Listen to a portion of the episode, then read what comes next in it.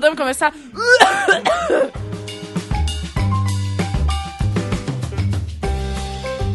Sou a Camila Cabete. Eu sou a Beatriz Alves. Nós somos as Desqualificadas. Desqualificadas. Conversas divertidas, sem filtro e sem vergonha. Tá melhor, Camila? Camila tava doente, gente. Ela não tava conseguindo nem Gente. falar. Gente, eu simplesmente estava no Canadá, no meio do vórtex polar. Nunca tinha ouvido falar nisso. Recebi uma mensagem do Bruno falando: Cuidado, não sai na rua, você pode morrer.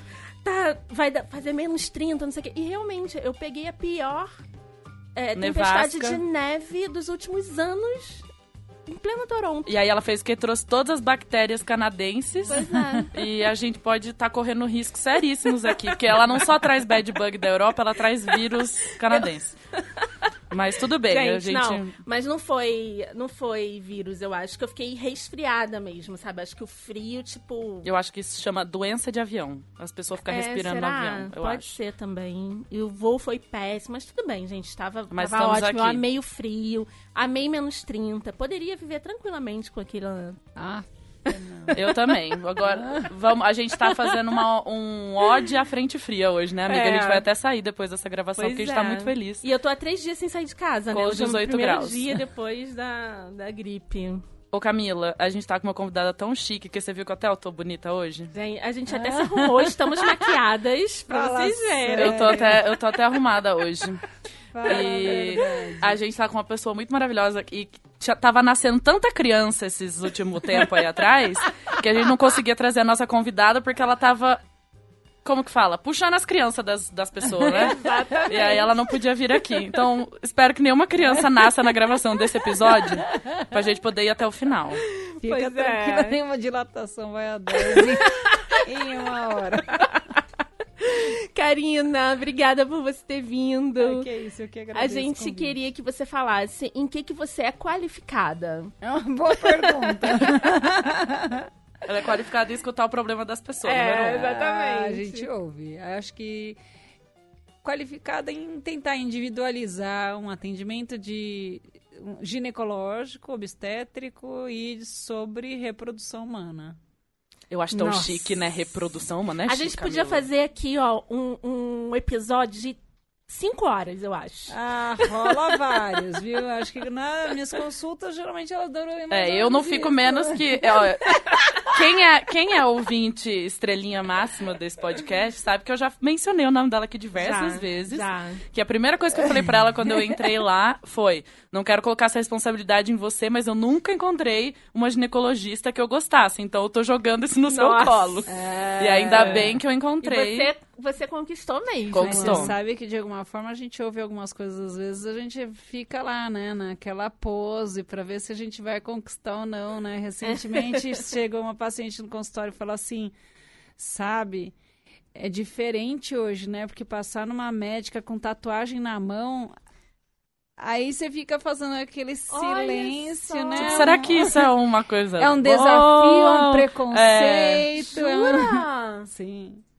Porque talvez a Karina ela não tá dentro de nenhuma caixinha, na Não. verdade. A Até porque é que ser humano tá em caixinha. Mas as pessoas né? adoram colocar as A pessoas Karina na não caixinha. tem. É. É, é porque não existe o estereótipo de médica, né? E, e ginecologista. Tipo, não existe esse estereótipo, mas a gente criou no nosso inconsciente Sim, vários, vários. estereótipos. E aí, quando isso é quebrado, você fica meio sem chão. Eu entendo o lado das pessoas.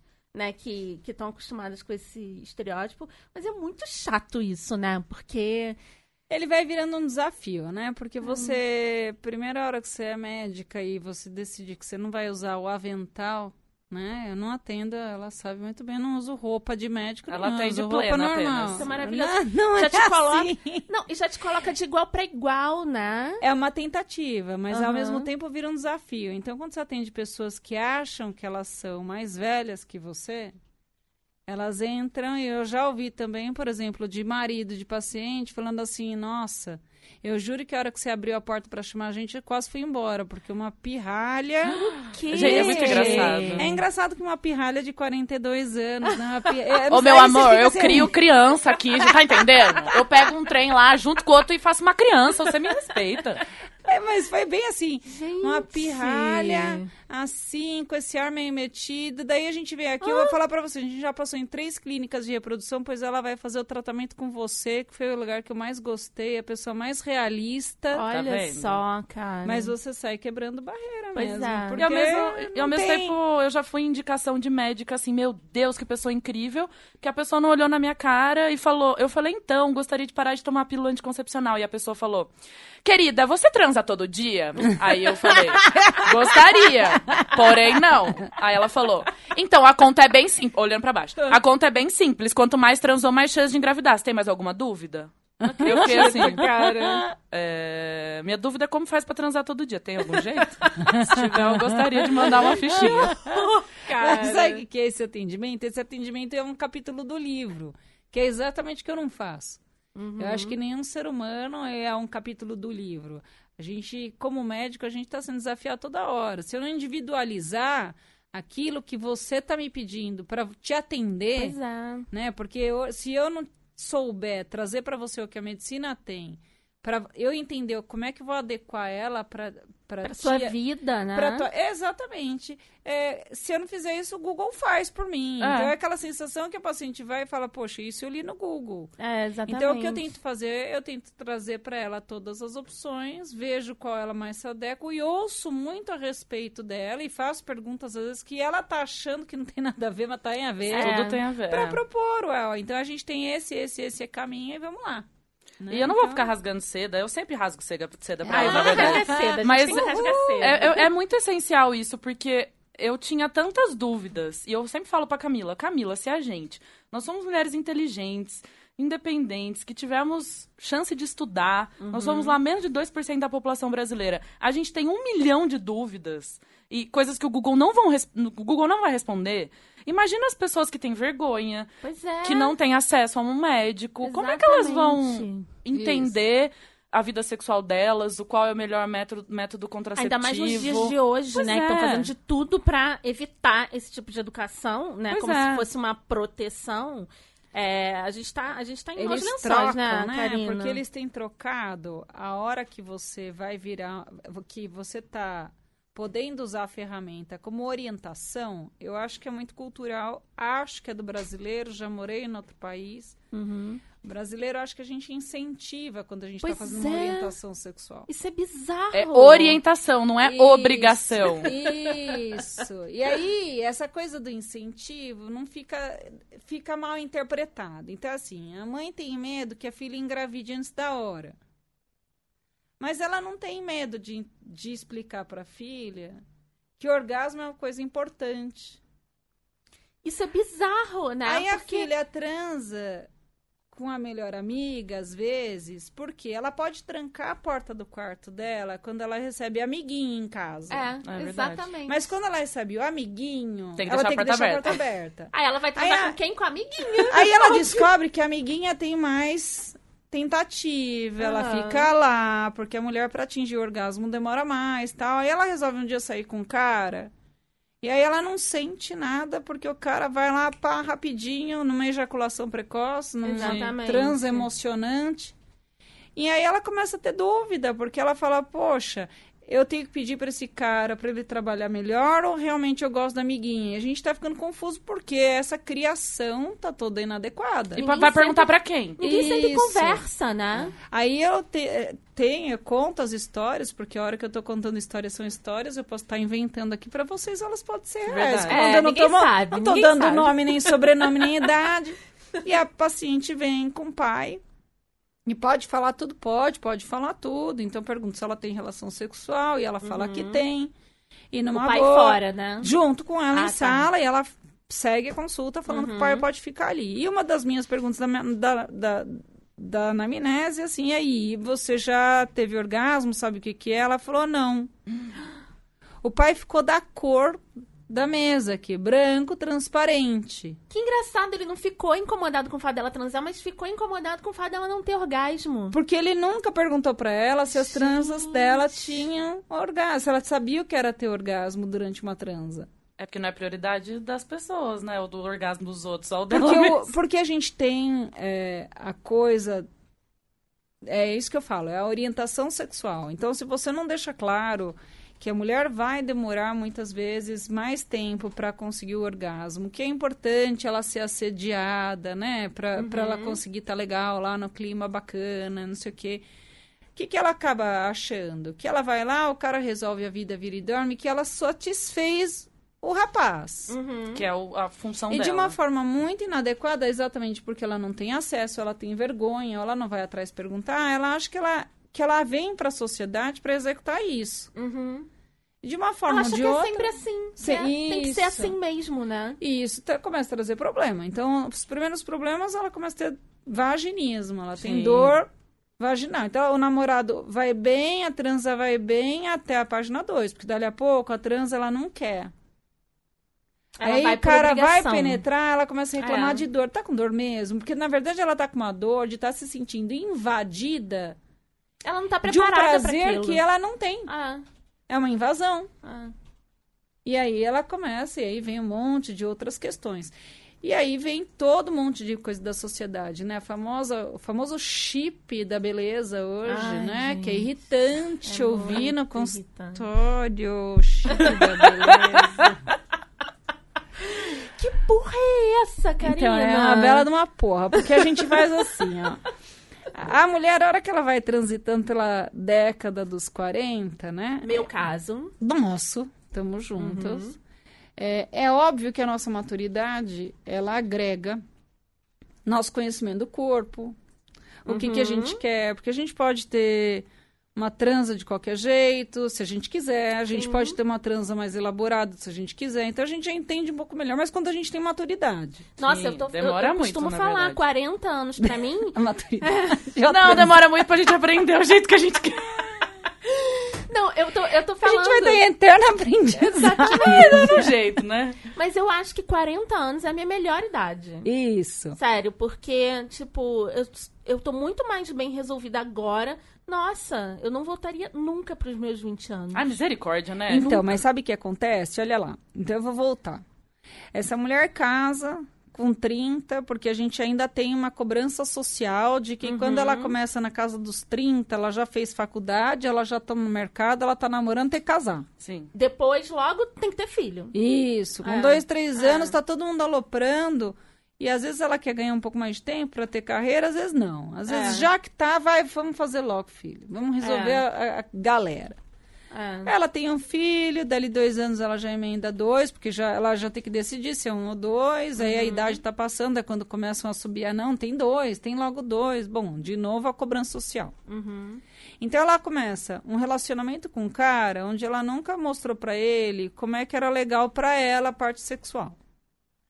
Aí quando ela tem filho, aí o cara começa a disputar um território, e ela fa ele fala pra ela que ela não dá mais atenção pra ele porque ela só cuida do filho. Uhum. Aí ela aceita isso. Uhum. Porque de uma certa forma, ela acaba assumindo o filho, ela assume a casa, Culpa ela de assume o mãe também. Aquela, Acho que é cultural, aquela porque cu- fica é, isso. E a aí, culpa. a culpa. É a culpa de mãe. É. Mas você aceita, porque a americana, cara, em 30 dias ela tá voltando a trabalhar. Sim. Ponto com. Sim. É. Não é? A brasileira tem um pouco mais de licença maternidade É. e tal. E fica essa sensação ruim de que a hora que a mulher tá em casa, seis meses de licença, ela tá folgada. Tá lá de férias. Ô, folgada. né? Não dorme seis meses. Isso. é. Só que daí, nesse momento, ela se dedica literalmente ao filho mesmo, existe a fase de adaptação, ela fica voltada a essa criança. Uhum.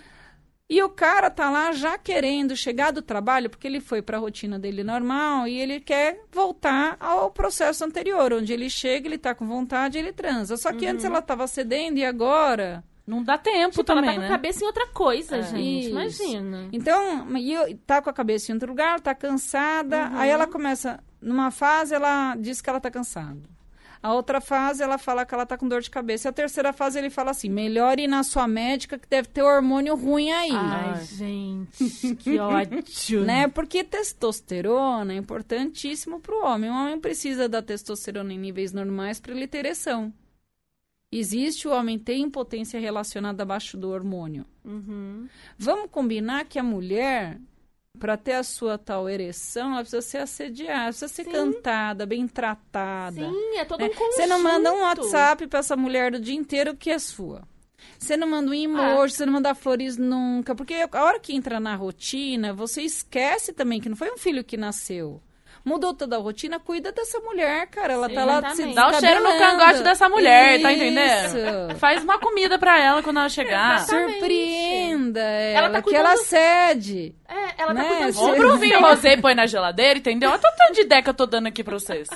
Ah, E ela E tá por aí cuidando de vai. outro ser, né? Isso. Se ele tivesse um pouquinho mais de cuidado, em vez dele já colocar a culpa dela, não tá mais cedendo, É. ele assumia parte da culpa, porque quando o neném chora, ele entrega e fala, ah, eu não sei o que fazer. Nossa, eu já vi essa Ai, cena Quando tantas não é sei... Você entende? Aí o que, que acontece com 40 anos? Ela se deu conta que, de repente, é melhor ela se divorciar. Então, muitas começam a ter coragem de partir para uma estrutura nova. E ou ela vai embutida com essa teoria da, da, da tal do chip, chip da, da alegria, que nele tem hormônios. gente. Ela acha que vai Que ser isso- a solução dos problemas dela. É isso mesmo, porque eu falo para toda paciente. A nossa geração viveu muito um desenho chamado os Jetsons, né? Ai, eu amava. Nossa, século XXI a gente já tá voando. Nossa. Exatamente. Aí alguém ia estar limpando a nossa casa, aquela, aquela, Robô. aquele, robô. robôzinho. E a comida era em pila, né? Exatamente. Então, nós estamos no século. XXI. Pois é. E não tem ninguém limpando a minha casa. Isso, eu também não tô Robozinho. voando aí, meu carro não veio É. a jato aqui. E tem aí umas brigas culturais de alguns países. Então, por exemplo, o americano, que não é bobo nem nada, ele transforma muita coisa em cápsula. Meu, Uhum. quem não vai no Walmart, CVS, Walgreens americano Gente, e não olha não aquelas prateleiras e fica, nossa, vai ver que isso é bom pra mim. Exatamente. Olha quanto benefício. E tem uns que é assim, não sei o que lá de mulher. daí Eu falo, É. nossa, acho que se eu tomar esse negócio, meu cabelo vai ficar bom. Minha pele vai ficar brilhando. Ô, moço, quanto que custa isso daqui? Se você comprar dois, você paga só um. Exatamente. E é assim que você chega é. com 70 vitaminas na sua casa. É, então, mas daí a gente tá no século XXI, os Jetsons não vieram. Quando a gente viu as nossas mães entrando na menopausa, a gente ouvia elas entrarem em crise e pânico, porque elas associavam a menopausa à velhice, Uhum. porque na mesma época estava sendo, em larga escala, já liberado para mercado o anticoncepcional. Sim. Então, olha lá que louco. Quando precisa evitar filho, quem toma droga? Mulher, né, Beth? A mulher. Raiva. É uma libertação, mas ao mesmo tempo também É uma inventaram a camisinha. É uma responsabilidade Sim. só da mulher, né? Na E aí, verdade. então, daí o tempo bizarro. todo o hormônio é da mulher. Aí a hora que ela entra na menopausa, para usar os mesmos hormônios, eles falam que reposição hormonal é bom. Que ela ia, não vai envelhecer tão rápido. E aí a gente cresce ouvindo nossa mãe fazendo reposição para não ficar velha. Uhum. Gente, a gente não tem como voltar atrás. A gente vai envelhecer. Isso, É, e se a gente for, aceitar. se a gente usar só os cuidados estéticos básicos e Uhum. aceitar as formas, porque eu acho que é isso mesmo, acho que a individualidade da mulher com relação ao formato que ela tem é, é muito legal, É. porque isso é o que traz a nosso, o nosso ser. A gente é diferente um do outro, não na nossa composição física, como emocional, como todo. Sim. Aí o chip da alegria tem lá testosterona. Queixo fica mais quadrado, a voz fica grossa, o tanque, o abdômen trinca, o bumbum fica duro. Quanto tempo? Droga de novo. E droga pro resto da vida, É, né? gente, pra Porque- que ficar tomando tanta droga? E aí a gente não lembra que fígado só tem um. E tá tudo sintetizando lá. Isso, Uhul! Tudo bacanão. filtrando. Aí a hora que ela começa a ter uma hipertensão, diabetes, que daí é uma droga que ela tem que tomar mesmo para a vida Uhum. inteira, qual será o malefício que ela se causou em busca de uma eterna beleza? Talvez a eterna beleza ela esteja exatamente na aceitação de que a nossa maturidade, Uhum. ela pode cuidar disso melhor. Sim. Então você vai meter plástica rodo no rosto, daqui 10 anos fica tudo igual. Pois é, Você brinca, você exatamente. dá uma olhada naquelas que fazem muito. Eu, eu desculpa, Elas eu acho perdem a ruim. individualidade delas, sabe? É aquele negócio que a gente Tipo, tava falando, né, que, que quando a Camila tava no hospital comigo, a gente tava vendo a Globo passando na TV, daí eu falei, Camila, as pessoas são todas iguais. Eu não É. sei nem É. quem que é quem nessa novela. É. Todo mundo é igual. Eu, eu acho a coisa mais legal é poder ver uma pessoa muito diferente da outra. Exatamente. Isso. E Eu, eu até fui no salão é, tirar minha sobrancelha com uma menina muito maravilhosa ali no retrô. E aí chegou uma, uma mulher, eu imagino que ela deva ter um- uma idade da minha mãe, mais ou menos, assim. Minha mãe vai fazer 60 anos esse mês. E aí ela chegou, o cabelo dela tava bem enrolado, assim, grisalho, mas ela chegou tão plena. Eu tava lendo meu livro aqui, porque tinha uma luz, eu puxei a luz assim, fiquei lendo meu livro. E aí eu vi essa mulher chegando. E ela cumprimentando todo mundo no salão e não sei o quê. E aí eu falei pra ela, nossa, mas seu cabelo tá tão bonito. Eu queria saber só se você faz alguma coisa ou porque o cacho tava tão perfeito, sabe? Falei, nossa, o cabelo tá muito bonito.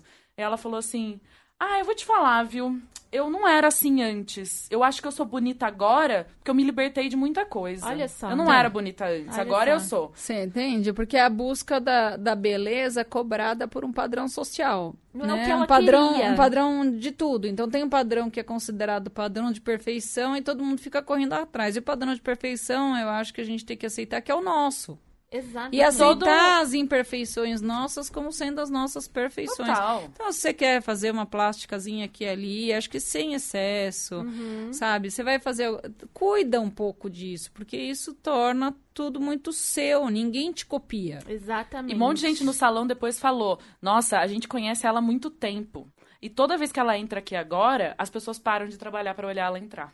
É que legal. Porque. É aceitação, gente. Era tudo, assim, ela tava com um lenço, que parecia que o lenço vinha, batia no vento. Gente, ela. Autoconfiança é uma eu coisa. parei de ler meu livro pra olhar, legal. entendeu? Então, É. e aí até a moça que tava tirando minha sobrancelha falou: Essa mulher não é incrível? Eu falei: Eu tô muito apaixonada por ela. Ela falou: Se você visse ela um ano atrás, você ia achar que era outra pessoa. Então é uma pessoa que, que muda muito, muda muito Isso. a alegria de viver. É. E assim, porque ela parou de colocar botox na cara, sei lá, ela assumiu o cabelo dela, então uma pessoa muda, fica mais leve. É, é a aceitação. Eu acho que ela tem, acho que a gente tem que ter limites e isso a gente aprendeu e tá aprendendo agora a se libertar um pouco dos limites, porque os limites eles têm que ser nossos, individuais, não impostos por ninguém. Sim. Eu Então tem costumo- que tomar cuidado. É, eu costumo falar isso. As pessoas, às vezes, quando eu falo que eu tenho 40 anos, as pessoas ficam, uau, mas não parece. É, eu uso botox, eu faço uma série de coisas Você se cuida. pra envelhecer bem. Não é pra Isso. não envelhecer. Eu quero Isso. envelhecer, mas manter meio que o meu formato do rosto um pouco. Isso, isso. E cuido da alimentação, porque eu quero viver muitos anos. Então tem coisas que eu não faço, porque eu quero ser saudável e tudo, mas. Mas é é importante também falar isso, né? Porque muita, muita gente antigamente fazia coisas e não falava. E É, aí a pessoa se sente mal. Nossa, como é que ela tem 40 anos e eu tenho a mesma idade e eu pareço mais, mais velha do que ela? Eu faço uma série de coisas. Então, eu faço questão de falar tudo que eu faço, sabe? Então, mas Pra- a gente teve muita mudança, né? Na década de 90, por exemplo, foi o boom do silicone. É. Então, muita mulher com um peito pequeno, Uhum. porque ela se incomodava, ela pôs. A gente está vivendo agora a antítese. Tira o silicone. É, porque o peito pequeno ficou legal. Na verdade, o peito, do jeito que ele é, ficou bom. É, é. É, porque a gente tem aceitação até... do formato do peito. Exato, porque algumas algumas líderes aí de, de rede social e que são muito copiadas, elas estão elas estão trazendo essa nova postura. Então, a hora Uhum. que elas têm lá seus 25 anos, pouco peito e já caído, e eles saem rasgando o pau, Uhum. elas estão nem aí É. e elas continuam postando, Isso tipo, é maravilhoso. seu e dane-se. Exatamente. E a hora que elas têm um monte de seguidor, essa, essa postura passa a ser uma postura que quem se identifica com essa personalidade começa a achar bacana. Então tem o lado bom disso. E por isso que essa busca da pílula da- do chip da, da Uhum. beleza, eu não acho que ele vai trazer saúde, infelizmente. Eu acho que é uma mulher que está mais preocupada com uma coisa curta, né? Que eu brinco. Ser magra tem custo? Lógico que tem. Ou você herdou a genética de ser magro, filha. Tem que fazer exercício. Exatamente. Mas, é, tem que comer pouco, Tem tem, que que fazer comer- exercício, então, tem que tem que dormir pagar bem, tem que mil coisas. Não É. vai tomar um remédio por É. 30, 60, 90 dias. Você vai emagrecer? Você vai emagrecer. Aí eu dou dados absurdos. A cada cinco pacientes hoje submetidos à cirurgia bariátrica, um vai ser reoperado em quatro anos. Nossa, Meu muito. Por quê? Deus Porque ele acha céu. melhor ele ser reoperado do que ele perder o prazer da alimentação. Cadê a conscientização da saúde? Pois é. Então, tudo que é de resolução rápida, para ter efeitos rápidos, eles não resolvem e estão matando. Então, as coisas Uhum. que a gente se empenha a fazer na vida, elas têm que ter essa pegada que você está tendo, que vocês têm. É a Uhum. pegada da longevidade. Exatamente. Então, é assim, se a gente quer viver mais tempo, o que é que a gente precisa? Usar protetor solar, por favor. Número um. Usar protetor solar. Depois. Exercício físico exercício não é a físico. maromba, cara. Não. É um exercício. É botar o coração pra bombear de vez É, em quando. sobe a pé pro gente. escritório, igual É. eu faço. Isso, porque o músculo precisa É. estar lá bonitinho para proteger a sua junta, de não Exatamente. juntar a hora que É. você estiver mais velho e de aguentar a estrutura. E essas coisas custam tempo.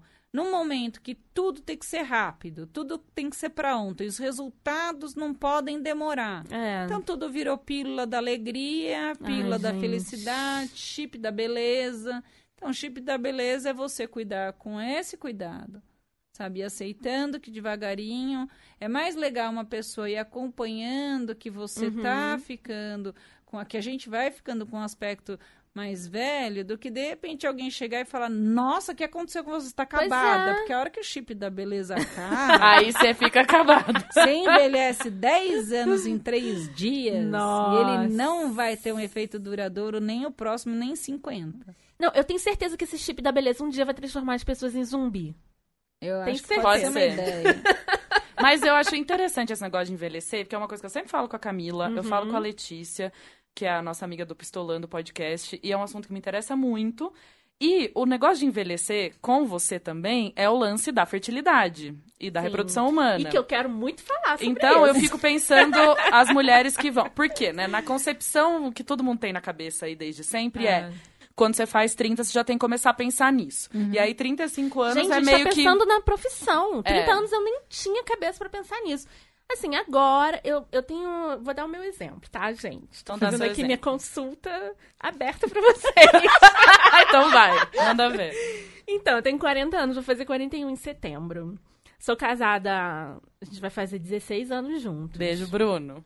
Beijo, Bruno. Ele não escuta, ainda bem. É, ele não escuta, por isso É. que eu ele tem vergonha. E sou casada há muito tempo e a gente. Quando a gente casou, a gente foi morar junto, ele não queria ter filhos. E aí eu. Eu, tam- eu nunca tive esse sonho de ser mãe, sabe? Eu sempre fui focada pra é, carreira, independência. Então, ser mãe nunca foi. Eu amo criança, sou uma pessoa maternal até, mas nunca tive essa coisa. Mas é, ele mudou de ideia de, de um tempo pra cá. Uhum, E eu tô, tipo, pensando. certo. Ainda não cheguei assim, tipo, não, vamos ter. Mas eu não descarto a ideia. Eu acho que seria uma aventura, Legal. sabe? Eu tô é, bem colocada profissionalmente, a gente já viajou o mundo juntos, a gente já tem uma casa, já tem uma estrutura. E eu acho que seria uma nova aventura pra pra nós dois, assim. Só que aí vem a coisa da idade, né? É. Que aí eu tenho 40 anos, aí fica todo mundo falando, meu Deus, mas não vai dar tempo, a criança pode nascer com problema, não sei o quê. E aí, eu, eu vejo assim, não só eu, mas várias mulheres na minha faixa etária passando pela mesma coisa, É isso mesmo. né? É, a, a reprodução humana daí ela vem, eu acho que para com sabedoria usá-la a hora que você tiver o despertar. Hoje, Uhum. uma mulher de 30 que chega ao consultório ou mais nova quando chega Euzinha. ao consultório, ela tem dentro dos assuntos falados a abordagem a respeito de congelar óvulos, né? Uhum. Então, você passou da- do, do período da orientação, que é natural. A gente Uhum. congela óvulos desde 2006. No Brasil, a, a, a, a tecnologia ficou melhor desde 2010. Uhum. E eu não vou mentir pra você que, por vezes, eu falo, e aí, vamos congelar? Ah, que isso, imagina, nem tô pensando nisso agora. Congelar pra quê? Aham, Mas você planta uma semente. entendi. Se ela, depois de um ano, dois, ela fala, ah, vou congelar aí, vou largar aí, vamos ver. Então, Resumo é assim, a gente também está com esses óvulos congelados, elas ainda não usaram, não, a gente é recente, né? A gente uhum. tem que falar Uhum. melhor disso quando tiver mais tempo. Isso. Então a gente tem os óvulos mais longos congelados, estão, tem oito anos aí eventualmente no freezer. E se elas mudaram de ideia para ter filho logo na sequência, elas provavelmente engravidaram Sem dos usar. óvulos ainda sem usar Sem aqueles usar que ela, elas tinham guardado. Então aí o que acontece hoje é que a gente tem o banco de óvulos. Então as Uhum. mulheres quando ela- elas disparam essa ideia de querer engravidar e tem os medos ou eventualmente uma reserva variana que já foi embora, Uhum. ela parte para o banco de óvulo. A única questão é que a mulher latina ela é pegada a uma coisa gênica. Nossa, É. muito. Então, Demais. eu sempre peço para tomar muito cuidado, porque assim, o homem, ele tem uma fertilidade que a cada 70 dias ela nasce e fica zero quilômetro. O espermatozoide ele produz todo santo dia. Entendi. Ei, a cada maldito. 70 zerado sai de novo de fábrica. E a nossa fábrica, ela foi feita no útero da nossa mãe ainda.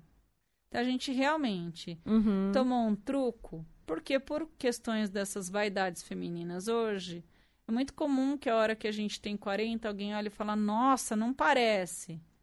A gente É. assume que se a gente não parece, os ovários também não devem E parecer. não é a realidade. E não é. Então tem que tentar entender ou se realmente estiver preparada, se tiver uma reserva variana própria, eu acho que Uhum. vale a pena partir para a tentativa sua, por que não? Né?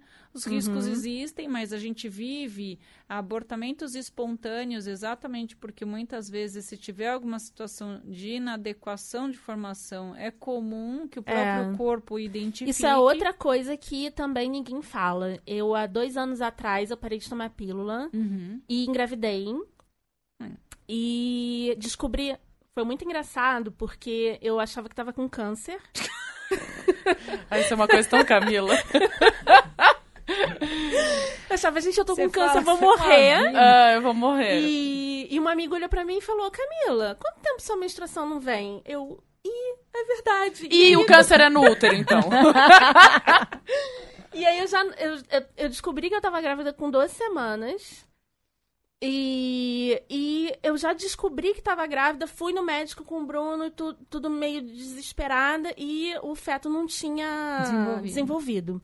Então não foi um, um trauma pra mim, porque eu já descobri com o feto não desenvolvendo. Com a, com a situação resolvida. Isso, né? e eu fa- falei isso de uma forma muito natural, as pessoas ficaram meio horrorizadas comigo, sabe? Até a minha, a minha médica, ela chegou cheia de tato comigo pra falar e tudo. Eu falei, não, mas tudo bem, eu, eu entendo isso Uhum. e tudo mais. Uhum. E ela falou, olha, é muito comum, eu nunca tinha engravidado, e ela falou, é muito comum a primeira gravidez é, acontecer isso. Eu não tava esperando que eu engravidasse, porque eu, eu tomei pílula durante muitos anos da minha vida e parei de tomar pílula e já engravidei. Então, eu não esperava que eu fosse engravidar Mas também, assim, se você não rápido. tivesse lidado com isso bem, tá tudo bem também, entendeu? É, você exatamente, poderia ter. mas eu acho que as pessoas tinham que falar mais a respeito disso. Que ela falou, a cada cinco gravidezes, uma não vai pra frente, sabe? Após os 40 é maior a incidência, né? Pois então é. a gente tem Mas no geral, é, quão comum é? 3 em 10. Então, gente, é, muita muito! coisa. Por que, que ninguém fala Pois é, muito as pessoas não sobre falam. isso, Porque sabe o que, que aconteceu? As nossas bisavós, elas viveram uma medicina de um recurso muito raso. Então, é, se você ouvir nossas bisavós, nossa, quem teve a oportunidade de ouvir bisavó, era como elas falaram assim, ah, eu É. tive 12, mas três eu enterrei, É, exatamente. aí três não sei o quê. Dois, vinga... Dois não vingaram. Isso. aí era ou não vim ou enterrei. É. As nossas avós, elas já falam com um pouco mais de não, eu tive sete, mas dois nasceram e morreram. É. Então já tem uma mudança. As nossas mães já começam aquele sofrimento, que a gente É. vai tendo duas coisas que chamam muita atenção. As nossas bisavós, elas casavam com quantos anos? 19. Aê, beleza, Quando era fertilidade velha. né? bombando. É. Às vezes 16 anos já Creiam casando. vocês, na literatura está escrito que uma mulher que engravida aos 30 anos, ela é uma primigesta idosa. Gente. Ah, eu sou muito novinha já. Eu devo ser uma primigesta o dia que eu engravidar, tá Nossa, travosa. e eu né? também, imagina. Eu quero ser uma trevosa. É piada, né? Não, mas não é, ver- é verdade. E daí o que acontece? A gente foi postergando a questão de desejo de filho, por quê? A geração dos nossos pais viveram muito divórcio. Uhum. Os filhos vindo de divórcios mal resolvidos, onde eles vieram, viveram serem cartas na manga desses pais, Exatamente. eles foram para a vida não querendo um casamento só para dizer que eles casaram. Uhum. Eles foram tentar construir uma relação verdadeira. E isso veio à frente de colocar uma criança no meio disso tudo. Então, Isso é muito legal. Acho saudável. Só que também acho. custou pra gente, porque as Uhum. nossas mães casaram correndo, porque se elas não tivessem casado até os 30, ixi, É, sobrou. exatamente. É. Aí se alguém quisesse elas com 35, nossa, né? Ela tem algum problema. Ficar Isso. solteira com 35. Isso, e daí não engravida, a sociedade crau, é a mulher. É. Então vamos deixar já claro: 15% da população mundial vai ter dificuldade para engravidar e vai precisar de alguma ajuda. Olha Desses só. 15%, a gente tem 45% a causa é feminina, 45% a causa é masculina e 10% das vezes a gente não sabe a causa. Não, não, a medicina nem chegou perto em Não descobrir. entende, não sabe, cada hora vem uma Uhum. doença da vez, a doença da moda, agora é endometriose, uma É. varicocele também é uma doença de moda. Uhum. Então a gente não sabe. Então 15% só.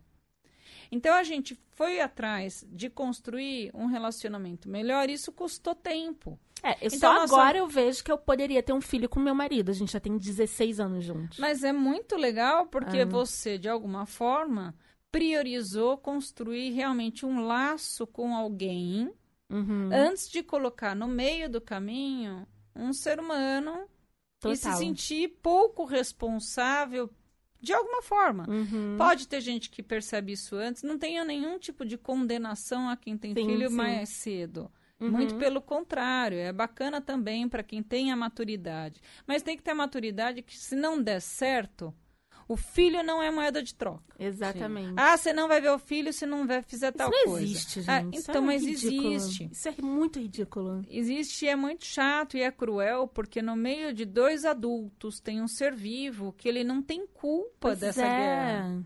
Então, assim, casamento pode não dar certo? Pode, mas não vamos esquecer que não tem ex-filho, nem pro pai nem pra mãe. Não, o vínculo vai ser eterno. Então, é melhor você pensar bem. Isso, se você quis ter Exatamente. filho, pelo amor genuíno de teu Sabe filho, tem medo? essa libertação de que quando seu ex-marido vier buscar o filho no final de semana, no feriado ou nas férias, pra ir passear com ele, a nova mulher e o novo filho dele, Uhum. Aceita. Vai estar tudo que, bem. que tá tudo bem porque é o pai dele. Exatamente. E ele vai estar sendo bem cuidado, porque nenhum pai nem uma mãe, por princípio, vai querer mal a essa criança. então não fica fazendo isso.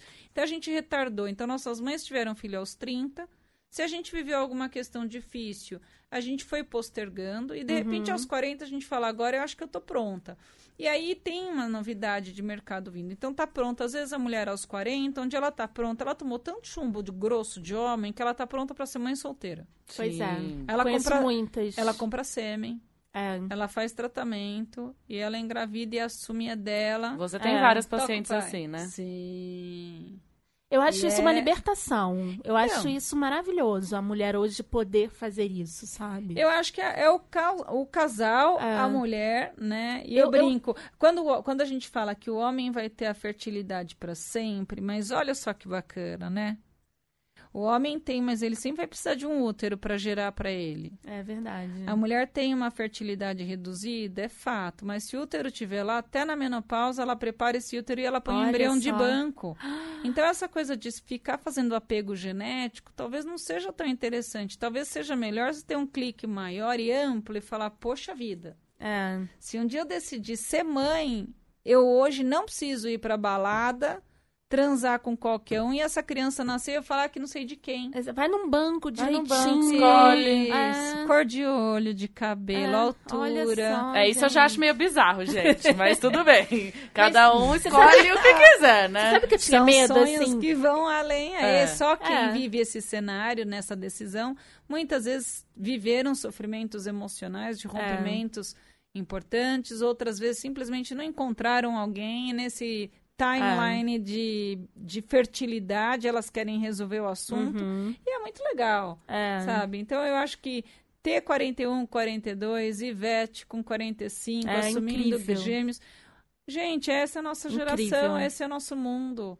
Sabe? Eu queria ter gêmeos pra ter uma barrigada só e já ter dois. Vamos Que lá. isso, cara? Barrigada só. Misericórdia. Quero ver você amamentando dois ao mesmo tempo. Um corre pra direita, outro corre pra esquerda. Fica entendeu? tranquila. Ixi, isso daí Mas é sabe que eu tinha medo? Eu tinha medo. é, quando eu era. é, comecei a minha vida sexual e tudo, eu, morria de medo. Primeiro tem a questão do aborto, né? Que eu nasci e fui criada numa família espírita super contra o aborto. E na primeira vez que eu pensei que eu poderia estar grávida de alguém, a primeira coisa que eu pensei é lógico que eu vou fazer um aborto Sim. né? E aí eu passei a não julgar e a nunca mais cuspir pro alto, porque no perrengue foi a primeira coisa que eu pensei. E eu tinha muito medo de me de ter um filho de um homem que eu não soubesse quem ele realmente era e depois ter um vínculo eterno com uma pessoa horrível.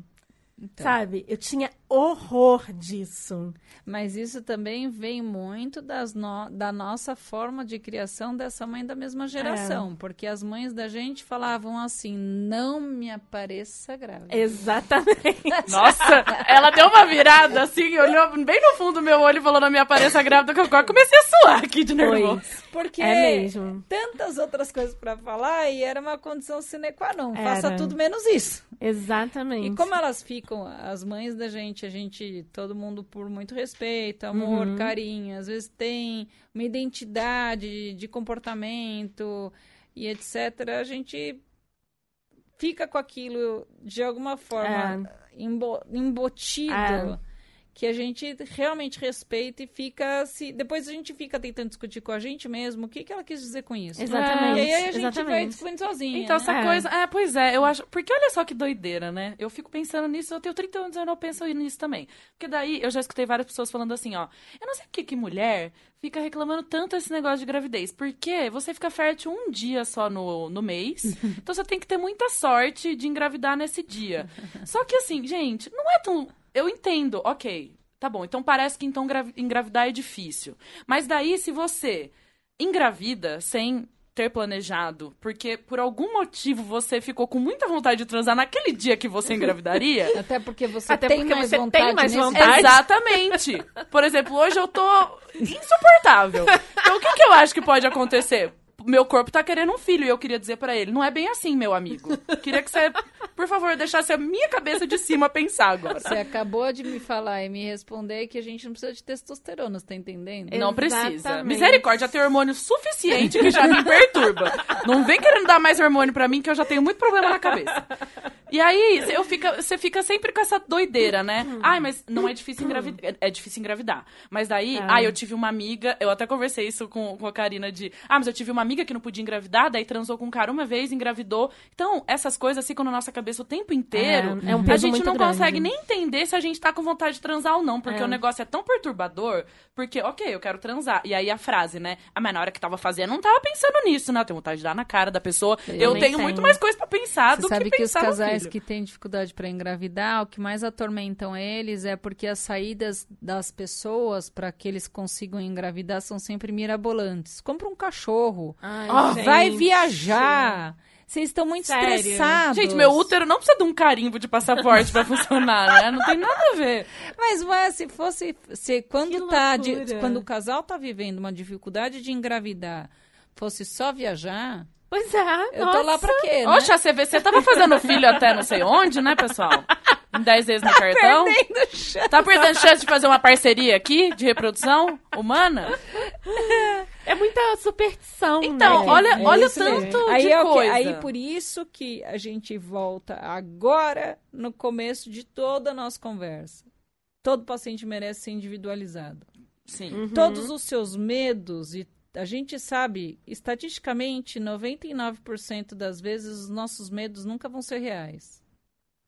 Olha só. São só medos. Quem a será esse 1% potencializa, verdadeiro Mas a gente minha vida? potencializa 1% É. como se ele fosse 100. Sim, Nossa. Muito.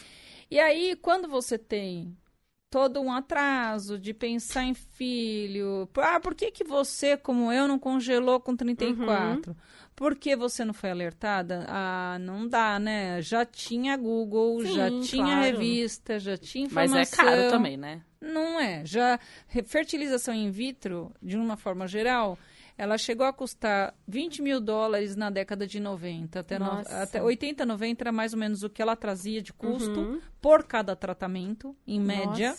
Para uma taxa de sucesso de uma mulher, vou considerar uma mulher abaixo dos 35 uhum. anos, a taxa de sucesso era de 12%. Nossa, baixíssimo. Imagina quanto Hoje eu estou falando de um tratamento para a mesma paciente, para o mesmo casal, considerando uhum. fertilidades preservadas, tá? Que eu estou uhum. ajudando só no Proveta, de um custo de 4 mil dólares. Né? vou usar Nossa, dólar, que é uma moeda mais, mais fácil quatro para um pouco menos. Você acha, uhum. você acha projetos de ajuda social que podem ter custos ainda menores que Legal. esses, com taxa de sucesso de 45 a 55% de chance de gravidez por tentativa. Nossa, Nossa é muita. Então o que, que a gente melhor. teve? A gente teve no mercado disputa a concorrência fez com que a gente tivesse melhor acessibilidade uhum. e disputa de mercado. Droga, a hora que ela tem concorrência, ela tem que abaixar para é. usar. Laboratório foi atrás de ter mais recurso, entender melhor da fertilização e por aí hoje a gente tem resultados muito melhores. Uhum. Então, não significa que a gente pode deixar para engravidar com 50 e achar claro, que vai rolar claro. se não tiver guardado. Mas a hora que você chega lá, por que você não guardou? Olhar para trás vai doer. Claro, gente. Assim, o para trás não existe. Exatamente. É daqui para é. frente. Daí daqui para frente a gente vê como tá a fertilidade, uhum. tenta entender e tenta com muito respeito, carinho, trazer que tem formas de você resolver. Uhum. É importante ter barriga para você? Ah, é importante. Eu gostaria de sentir mexer. Então, por que não abrir a mente para falar? Se eu for lá e eu tiver uma notícia que não é a que eu gostaria, de uhum. descobrir que eu tenho chance ainda com os meus próprios óvulos, poxa, eu vou me libertar e eu preciso resolver. Porque é de mim que vai nascer. Uhum não é assim que quer, não faz questão de ter barriga, tem a adoção e por aí vai. Exatamente. Então a gente tem, por exemplo, a Glória Maria, que é uma pessoa que eu falo muito, que eu admiro uhum. muito, que quer, quer uma mulher que venceu mais preconceito Nossa, que ela. Nossa, eu amo ela, gente. Pelo amor de Deus. Ela e foi muito guerreira. E o dia que ela resolveu ser mãe, o que ela fez? Adotou. Ela adotou porque aquela Tem altura gêmeas. do campeonato. Ela, não, elas são irmãs, ah, na é? verdade. Pensei que fossem gêmeas. Ela, aquela altura do campeonato, ela num projeto, ela uhum. mesma tem algumas histórias que ela conta. Ela estava num orfanato fazendo ajuda, se identificou demais com uma criança e de repente com outra, e aí ela vem a saber que elas são irmãs. Olha só, gente. Olha que doideira. Então a gente não tem é. idade para O seu aflorar. filho pode vir de várias formas, né? Isso. Pode vir no mesmo óvulo, pode vir de um óvulo diferente, pode vir de uma doação de óvulo, de uma doação de sêmen, de adoção. Tem várias formas é, de adoção de né? embrião. Adoção de embrião, olha só. Porque às vezes o casal vem lá, a mulher vem muito. Ai, 40, 40, 40. Ela chega quando você pede um exame pro marido, ele não tem espermatozoide. Pois é. Aí você pede mais um, você descobre que ele não tem porque ele não produz. Então, se tiver muito fechado a coisa, você vai invi é. inviabilizar. Se você não inviabilizar a gravidez, você acabou de inviabilizar o casamento. Uhum. Porque eu acho que casamento é a gente ir partilhando e aprendendo com o outro e aprender, inclusive, que no amor tá embutido, assim, eu não preciso, eu não tenho que ter hora. Uhum. Ah, eu quero você fazendo isso agora. Não, calma. Pessoa é. pode ter não querer sim. naquele momento, sim, mas ela vai pensar. Se ela te ama, ela vai pensar. É o meu caso, um né? O, é o Bruno, ele quer ser, ser pai. E não é que eu não queira ser mãe, mas eu, obviamente, grande parte da minha vontade de engravidar, se realmente a gente levar pra frente, é por causa dele. Eu acho isso muito saudável. É eu gostaria que, que é. se fosse o oposto, ele também pensasse. E é saudável posição, que né? você né? leve o desejo dele em consideração. É. Que você saiba que você pode estar tá ganhando um tempo de alguma forma. Uhum. Que você aprenda até se agora você congelaria óvulo, congelaria já embrião, para ter um tempo melhor para uma, uma, uma decisão sua real Uhum. E, de fato, levar ele em consideração. Você tá com ele, Claro, você tá junto. muito, muito fofo. É pra assim, fazer. tipo, Eu acho que é inicialmente a conversa do casal e também depois a conversa com outras pessoas. É a Sim, conversa com a médica, é a total. conversa com um terapeuta, É. enfim. O problema é que as pessoas também não colocam pra fora, É. né? E já, E já foi, tive... muito, foi muito pesado, assim, a parte quando eu engravidei e eu descobri que o embrião não foi pra frente, aí a gente teve que esperar uma semana pra ver se, né, saía sozinho. Aí não saía, eu tive É, que fazer tenso. outra ultra, aí tive que ir pra maternidade, fazer uma curetagem. E aí, isso aí foi muito incômodo pra mim. Tanto é que eu não tentei de novo, porque eu pensei, ai, gente, que preguiça ter que passar por Mas tudo isso de que novo. Mas, é, amiga, é aí que E aí- Você lidou ainda muito bem, porque eu Foi, tenho, ami- eu tenho amiga que tá sofrendo E até eu hoje calada, exame, sabe? Que não é, conseguiu entender todo esse ainda. processo, E sabe? eu fiz o exame do material que foi colhido pra Fez ver se fez. É, que- e aí falaram que foi uma, um aborto natural, não foi nenhuma, nenhum problema genético e tudo mais. E, e isso tudo foi tão assim, saco, sabe? Eu fico imaginando pra quem teve o trauma, a expectativa. E depois já E tem aí- que começar de novo. Então, Meu mas aí é a Deus. hora que, é, com muito respeito e carinho, eu te asseguro que faltou alguém ouvir você de verdade. Uhum. Então, a hora que tem um cuidado para te dar uma informação e você leva ela de boa, não significa que você vai de boa executar todas as outras É, tarefas. Exatamente. Porque eu Você não quis pode- de novo, entendeu? Não quis tentar de novo. Tudo Tipo, bem, mas é que se... agora é muito fácil. Eu É. sentar numa posição onde eu faço uma leitura retroativa a respeito do que aconteceu com você é até Uhum. inadequada. Mas uhum. ela fica facilitada. Então, assim, Claro. será que se em vez de você tivesse, em vez de ter que repetir a ultra, se você já usasse o mesmo, porque não tem ressuscitação, certo? Exatamente. A gente ainda não inventou Exatamente. isso. Usasse o mesmo ultra para te sugerir uma internação e para te acolher emocionalmente e falar assim, vamos internar num hospital Ai, geral. isso seria tão melhor. Porque como é que eu sério. ponho uma pessoa dentro de uma maternidade É. que o fato dela falar que ela tá de boa, porque se não era pra ser, não foi, não significa que ela saia de uma maternidade É. sem o Sim, bebê. claro. Nossa, foi muito bad, assim. Foi muito, sabe? Por tipo- isso que tem a questão do carinho e a É. gente tem que tentar entender. Então é a história de se pôr um pouco na pele do outro Uhum. e tornar a medicina mais, Mais humana, né? E individualizada. por que esperar, tipo, uma semana? Foi horrível. Não precisa. Gente, minha amiga que Tipo, mora num país que o aborto é legal e por isso o governo. O governo não, né? Os planos de saúde têm muito medo das pessoas se aproveitarem disso pra ficar fazendo aborto e cobrindo o plano. Olha a ai, doideira. Gente. Então, quando ela passou por tudo isso que você passou, ela. Não sei, né? Como não podemos culpar uma pessoa que não estava preocupada em ligar pro plano de saúde naquele momento, né? E aí ela pediu pra alguém, um familiar, cuidar disso, porque tinha ligação com o plano, enfim. Passou por tudo isso horrível no hospital, beleza. Ela não estava preparada emocionalmente pra lidar com isso. E aí ela passou mais de seis meses brigando com o plano de Ai, saúde. gente, Não é conseguiu. possível. Eles falaram que como se ela tivesse forjado aquilo pra poder fazer um aborto sem pagar. Uhum. E ela ficou com uma dívida imensa, que ela conseguiu quitar há pouco tempo atrás. Então, assim, É além que a de dívida tudo. do dinheiro ela paga, a dívida emocional Exatamente. Então, assim, eh, já tava nervosa com a dívida do dinheiro, e aí acabou a dívida do Bizarro. dinheiro, ela foi começar a processar tudo isso. Então, uma pessoa que tá bem descompensada, que não, talvez não esteja buscando o apoio que ela precisa e, e ainda não encontrou um apoio. E eu vou falar o que pra essa pessoa, sabe? é. Eu também não posso querer invadir o espaço dela e sugerir qualquer coisa. Sim. Então, assim, é um, é um negócio que me dói muito, assim, porque já faz um tempo que isso aconteceu e eu não posso fazer nada. Uhum. É uma coisa que tem que partir dela, É. mas me dói muito, assim, porque olha o tanto de coisa que a gente já falou aqui Pois é. e tudo cai na mulher, né? de Tudo, todos os assuntos que a gente tudo. falou até agora, É. tudo cai uma carga emocional na mulher. É. É, mas ela, ela cai na mulher e cai. A hora que tem uma composição de desejo do filho, eu vou inferir, mas Uhum. provavelmente você estava ali lidando com, ok, não era pra ser, não foi, e com o Uhum. marido muito sofrido, porque ele tava torcendo pra ter uma dor de filho. É, e você Pois não é, sabe nem o que ele Você estava é, você tava vivendo até um momento de fazer um acolhimento emocional dele imenso. Exatamente.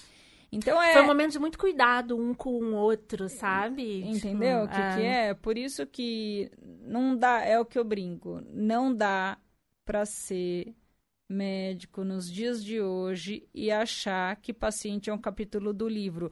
Ao, se você pode esperar até quatro semanas para ter um abortamento espontâneo, poder não é dever. Sim. Então, Sim. o que, que eu faço? Eu te coloco as possibilidades e eu te trago a liberdade de você ir pensar com seu marido e me responder o que fica mais Gente, adequado para você. melhor. Então, mas Obviamente eu não? ia esperar uma semana pra fazer outra ultra. e Isso, pra... Imagina, isso, sabe? Isso, isso. Aí, é que você- aí a gente chega de novo. Então, Uhum. Agora, o medo que você tem é o medo de se decepcionar de novo, só que daí a gente não tá blindado. As pessoas falam, ah, eu não caio duas vezes na, na mesma Ou cabeça. você cai. Cai, exatamente. É uma possibilidade, gente. E aí pra a toda, gente todo mundo, isso. o tempo todo. Por isso que daí precisa ter um cuidado emocional Uhum. para te colocar a par disso, para vocês estarem juntos nisso e para fazer uma decisão de tudo bem. Então, a gente entendeu que se acontecer é por Uhum. conta de tal cenário, a gente vai encarar e vamos tentar aguentar até quando? É. Isso. Aí é a questão da determinação e sonho, Uhum. né? Quando a gente tem sonho de alguma coisa, sonho tem preço? É. Não Não, tem. sonho, sonho tem luta travada todo santo Uhum. dia para conquistar. É. Então, sonho é um sonho, virou um sonho. Então, vamos atrás, vamos realizar. E se respeitando no tempo, para curar as feridas abertas, às vezes vai tempo, para curador vai tempo. Sim. E dimensionando esse tempo para que não seja perdido, para que nunca a gente olhe para trás, ou para que a gente tente olhar menos para trás, arrependido de que, porque lá atrás não teve alguém que me falou, não pode. Passou, né? É isso. A gente Exatamente. começa a ter mais maturidade quando a gente se dá conta de que ninguém teve culpa. De alguma forma a gente topou. Uhum. Sim. Sim, total. Então é mais nobre a hora que a gente fala assim, não, ninguém teve culpa disso. No fim, É. eu acabei aceitando dessa forma, mas agora eu quero Sim, aceitar de outra sim. forma. Vou em outras Eu buscas. faria de outra forma. Na Isso. verdade, é você tomar o controle da sua própria vida. E não só Uhum. na questão de ter filho, não só na questão da comunicação que você vai ter com seu parceiro, é ter o controle da sua. de tudo. da- por exemplo, como que uma mulher, depois que passa por tudo isso, vai voltar a ter Uhum. uma vida sexual exatamente como era antes? Pois é. No tempo que do parceiro dela, entendeu? Ca- cada mulher vai e ter que entender o seu corpo, tudo que o seu corpo Interiorizar de uma passou. forma diferente, Sim. exatamente. Fora que E o lidar- corpo muda. Gente, tipo, é bizarro, sabe? É, Obviamente eu pensei que eu tava com câncer porque é uma coisa bizarra. Porque seu corpo tava passando por umas coisas meio estranhas. Exatamente. Então, mas é, a- o, quando, o como cada mulher e cada casal administra esses processos Uhum. tem a ver com desde a criação lá atrás, de berço e tudo É. mais. Então, você traz já de antemão que você tem uma família de uma criação espírita, então, Uhum. onde tem uma religião muito importante, que se você questiona ou não, é um direito seu de fazer. Sim. E quanto que você, a hora que passa pelo processo, mexeu com você É, a questão exatamente. da criação. Sim. Por isso que tem gente que leva de boa, tem, porque tem gente que viu uma criação É. onde eventualmente ela viu, sei lá, a crian- ela foi abandonada, então Uhum. para ela tudo bem se não der certo, vamos para a próxima, porque É, eu não vou abandonar. Mas, A é. forma de lidar com as perdas e os processamentos que cada um muito elabora diverso. depende dos sapatos que percorreram a sua vida até aquele Sim, momento. E eu não usei é eles. Muito complexo. Isso é muito complexo. Como é que isso é, é uma linha de medicina muito rara de você ver hoje em dia, né? Embora a gente tem, esteja humanizando muita coisa, a medicina, ela tá cada vez mais robótica, né? Tipo, em muitas áreas, principalmente nessa área de ginecologia e de é, endocrinologia, né? Que é uma área que eu tô sempre, porque eu tenho hipotireoidismo, então eu tô sempre para achar um- médicos humanos que. Gente, é procurar uma agulha no palheiro, sabe? É muito difícil. É tipo achar um date no Tinder quando você tá querendo transar. Eu não sei qual que é mais complexo, eu vou falar aqui pra vocês, porque os dois são bem complexos. Aí quando você acha alguém, você tem que agarrar essa pessoa com toda a vontade e falar, não vou largar você nunca mais. Porque você consegue olhar no meu olho, entendeu? Fala comigo com, da maneira É, correta. Eu é já fui em difícil. tanto médico na minha vida que não olhou na minha cara. É. Também tive date que não olhou na minha cara. Mas médico ainda. E aí você É. fala, poxa vida, a pessoa, ou ela não encostou a mão em mim, sabe? Ela não me examinou, ela não perguntou da minha história. E principalmente da, da ginecologia também, que quem te leva a primeira vez sempre é alguma pessoa da família. E aí talvez você não tenha as instruções corretas. Vocês estão falando só de pessoa casada, né? Vamos falar um pouquinho das Vamos pessoas falar, solteiras? vamos falar das... Obrigada. Vamos fazer a sua consulta agora. É, agora deixa eu fazer a minha consulta. Não quero engravidar, mas pode ser. Eu já conversei Pode já com a minha médica. E a minha médica, Karina? e minha médica falou que quando eu tiver 35 anos eu posso pensar se eu quero tirar as coisas de dentro de mim e lá e guardar na geladeira. E aí eu vou pensar se eu quero ou não nessa hora. Mas eu não quero ter filho até o momento. Então depois eu penso se eu vou congelar ou não, mas eu ainda Isso. tenho alguns anos, certo? Certo. Então depois eu vejo isso. Mas nesse momento eu tô mais preocupada com o quê? Não contrair uma DST Boa. Que é muito importante. Não engravidar, porque eu não quero engravidar agora. Uhum. E aumentar o meu prazer todas as vezes que eu for transar. Essas são as minhas, minhas três preocupações, não necessariamente nessa mesma ordem. Então, por exemplo, né? Eu vi, ouvi um podcast que falou assim pra mim, mas já, já contei tudo isso pra ela. Que falou assim: ai, você sabia que clamídia não tem sintoma em homem? Então tem um monte de homem passando clamídia pra geral aí e as mulheres não estão sabendo. Ou outras doenças que, sei lá. E aí eu já comecei a entrar em pânico, né? Porque mulher, quando tem alguma DST, começa Nossa a coçar, começa a Senhora, doer, começa... é. aí a gente sabe. O homem não, tá convivendo com um monte de doença lá, que não tá tendo sintoma nenhum, pode prejudicar ele, porque ele pode ter câncer de, de sei lá, as coisas, e enfim. E aí depois a pessoa falou assim, ó, você sabia que tem DST que passa mesmo você usando camisinha? Aí, bem, Aí, Maísa bom, veio na minha cabeça. acontece? Meu mundo caiu. Eu falei, não posso mais transar agora. Aí cheguei no consultório dela como? Eu, eu ouvi um negócio que falou que eu não posso mais transar, porque agora tem DST que passa com camisinha, tem homem que tem doença e não sente, tá passando pra mim sem eu saber. Então, assim, ou eu vou ter que fazer exame toda vez que eu transar, em, em pânico eu cheguei no consultório dela. Agora você responde pras pessoas, o que que é essa, essa loucura de DST? E aí só fica vendo na TV Não. que é sífilis, não sei o quê. Então, e eu, as pessoas que só querem ter um prazerzinho, é que elas ficam em pânico, entendeu? Não, a loucura ela veio atrelada porque ela tem, ela tem um fundamento científico. Não, a camisinha faz uma grande proteção. Tá? Isso tem que ficar muito claro. O que acontece é que a gente tá, na, tá no grupo aí de mini pílula. A gente foi, através de estudos, dimensionando cada vez menos hormônio combinado para que ela possa ter a história de ter menos fluxo, eventualmente decidir quando ela quer engravidar. E aí ela associa muito a pílula até a libertação sexual.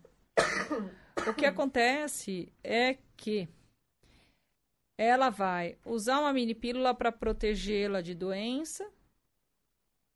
Não, né? Não. Não, ela não faz É isso. só, é só, tipo... é só de uma gravidez, gravidez. indesejada. E ainda uns por cento aí que não cobre. Porque a hora que ela é mini pílula, a pílula tem uma chance de falha muito maior, que é natural, porque eu tô tentando causar o menor dano possível para esse corpo, já que ela quer fazer uma administração a longo prazo, para ter o benefício de não ter uma gravidez indesejada. Mas a hora que ela tem uma dor de garganta, ela toma antibiótico e anti-inflamatório, por corta o exemplo, efeito. o efeito da mini pílula pode ficar reduzido. E aí ela cal, tem uma ovulação e ela pode ter a gravidez indesejada. De tal forma que é muito comum, está acontecendo isso no Brasil e no mundo, essa questão de usar a pílula e o homem continuar batendo na tecla de que não, ele não está afim de usar a camisinha. Então você vai para a primeira transa, você força a barra, o cara usa, na segunda, na terceira, ela liberou. E aí ela só tá com a mini pílula. Ela só tá protegida da gravidez indesejada e da doença.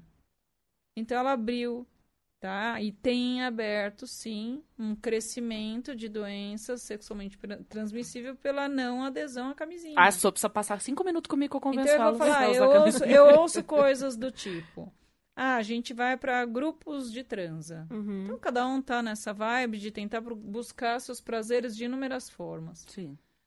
Cada um se se, se, se, se, se sentir bem fazendo isso, então só tem a sabedoria de entender que se, o- se os caras que estão lá compondo o grupo e você topou, porque você está se conhecendo, eles estão com camisinha, eles estão pro- protegidos só eles mesmos. Porque se ela senta nesse pênis protegido, Mas a amiga dela também, a outra também vem e sente. Se são várias colegas que estão com HPV, por exemplo, ela acabou de pegar um pool de HPV. Roleta russa do HPV. Isso, e é roleta russa mesmo, porque daí ela vem com um exame de rotina que ela tem subtipos agregados de HPV a rodo. Uau. Ela Mutação do potencializa- HPV. Nem mutação, ela acaba É só um agregando monte de- Ah. É um monte. Porque a vacina protege contra seis. A gente já conhece pelo menos mais de 50. Nossa. Ou seja, nem a va- Eles É isso. falam que a vacina resolve tudo. A vacina não Nada. resolve, por exemplo. Contra É. meia dúzia. Né? Então, falar que a gente não resolve nada, contra esses, ok, então tudo bem. Uhum. Mas pre- pera lá, eu não te dei uma carta de alforria de que você está protegida de tudo. Uhum. E aí fica essa história. Por isso que tem crescido sim, é assustador. A gente tem encontrado um número crescente de câncer de colo de útero em mulheres jovens por conta Nossa. dessa proteção que os homens fazem elas porque estão tomando a, a pílula, elas não estão preocupadas. Uhum. E aí tem também as outras loucuras. Então aí ela vai, ela tem tanto mais medo da gravidez do que da doença, É que é tão verdade. insano. Que louco É isso, verdade. né? Ela é capaz de tomar a pílula do dia seguinte, cara, a cada semana. É verdade. Nossa. De desespero pra não engravidar. É assim, a gravidez vira doença numa determinada parte da Uhum. vida. E a doença vira o quê? Exatamente. Então a camisinha protege sempre. Mas é que as pessoas ficam nessa tentativa de um prazer e que tem que ser um prazer absoluto. Então na segunda trans a camisinha já não precisa. Uhum. A pessoa acha que doença tem cara, não tem. Os caras não têm cara de doença, doença não tem cara. A gente não, não tem a cara do HPV. Sim. Você não vai estar com cara e saber se ele tem HPV, se ele tem sífilis, se ele tem HIV. Ele não tem, nem ele nem você. Uhum. Porque se você é portador e você não contar, e aí? Gente, Pois é. tem. a- Essa coisa que ela falou, né, do prazer absoluto.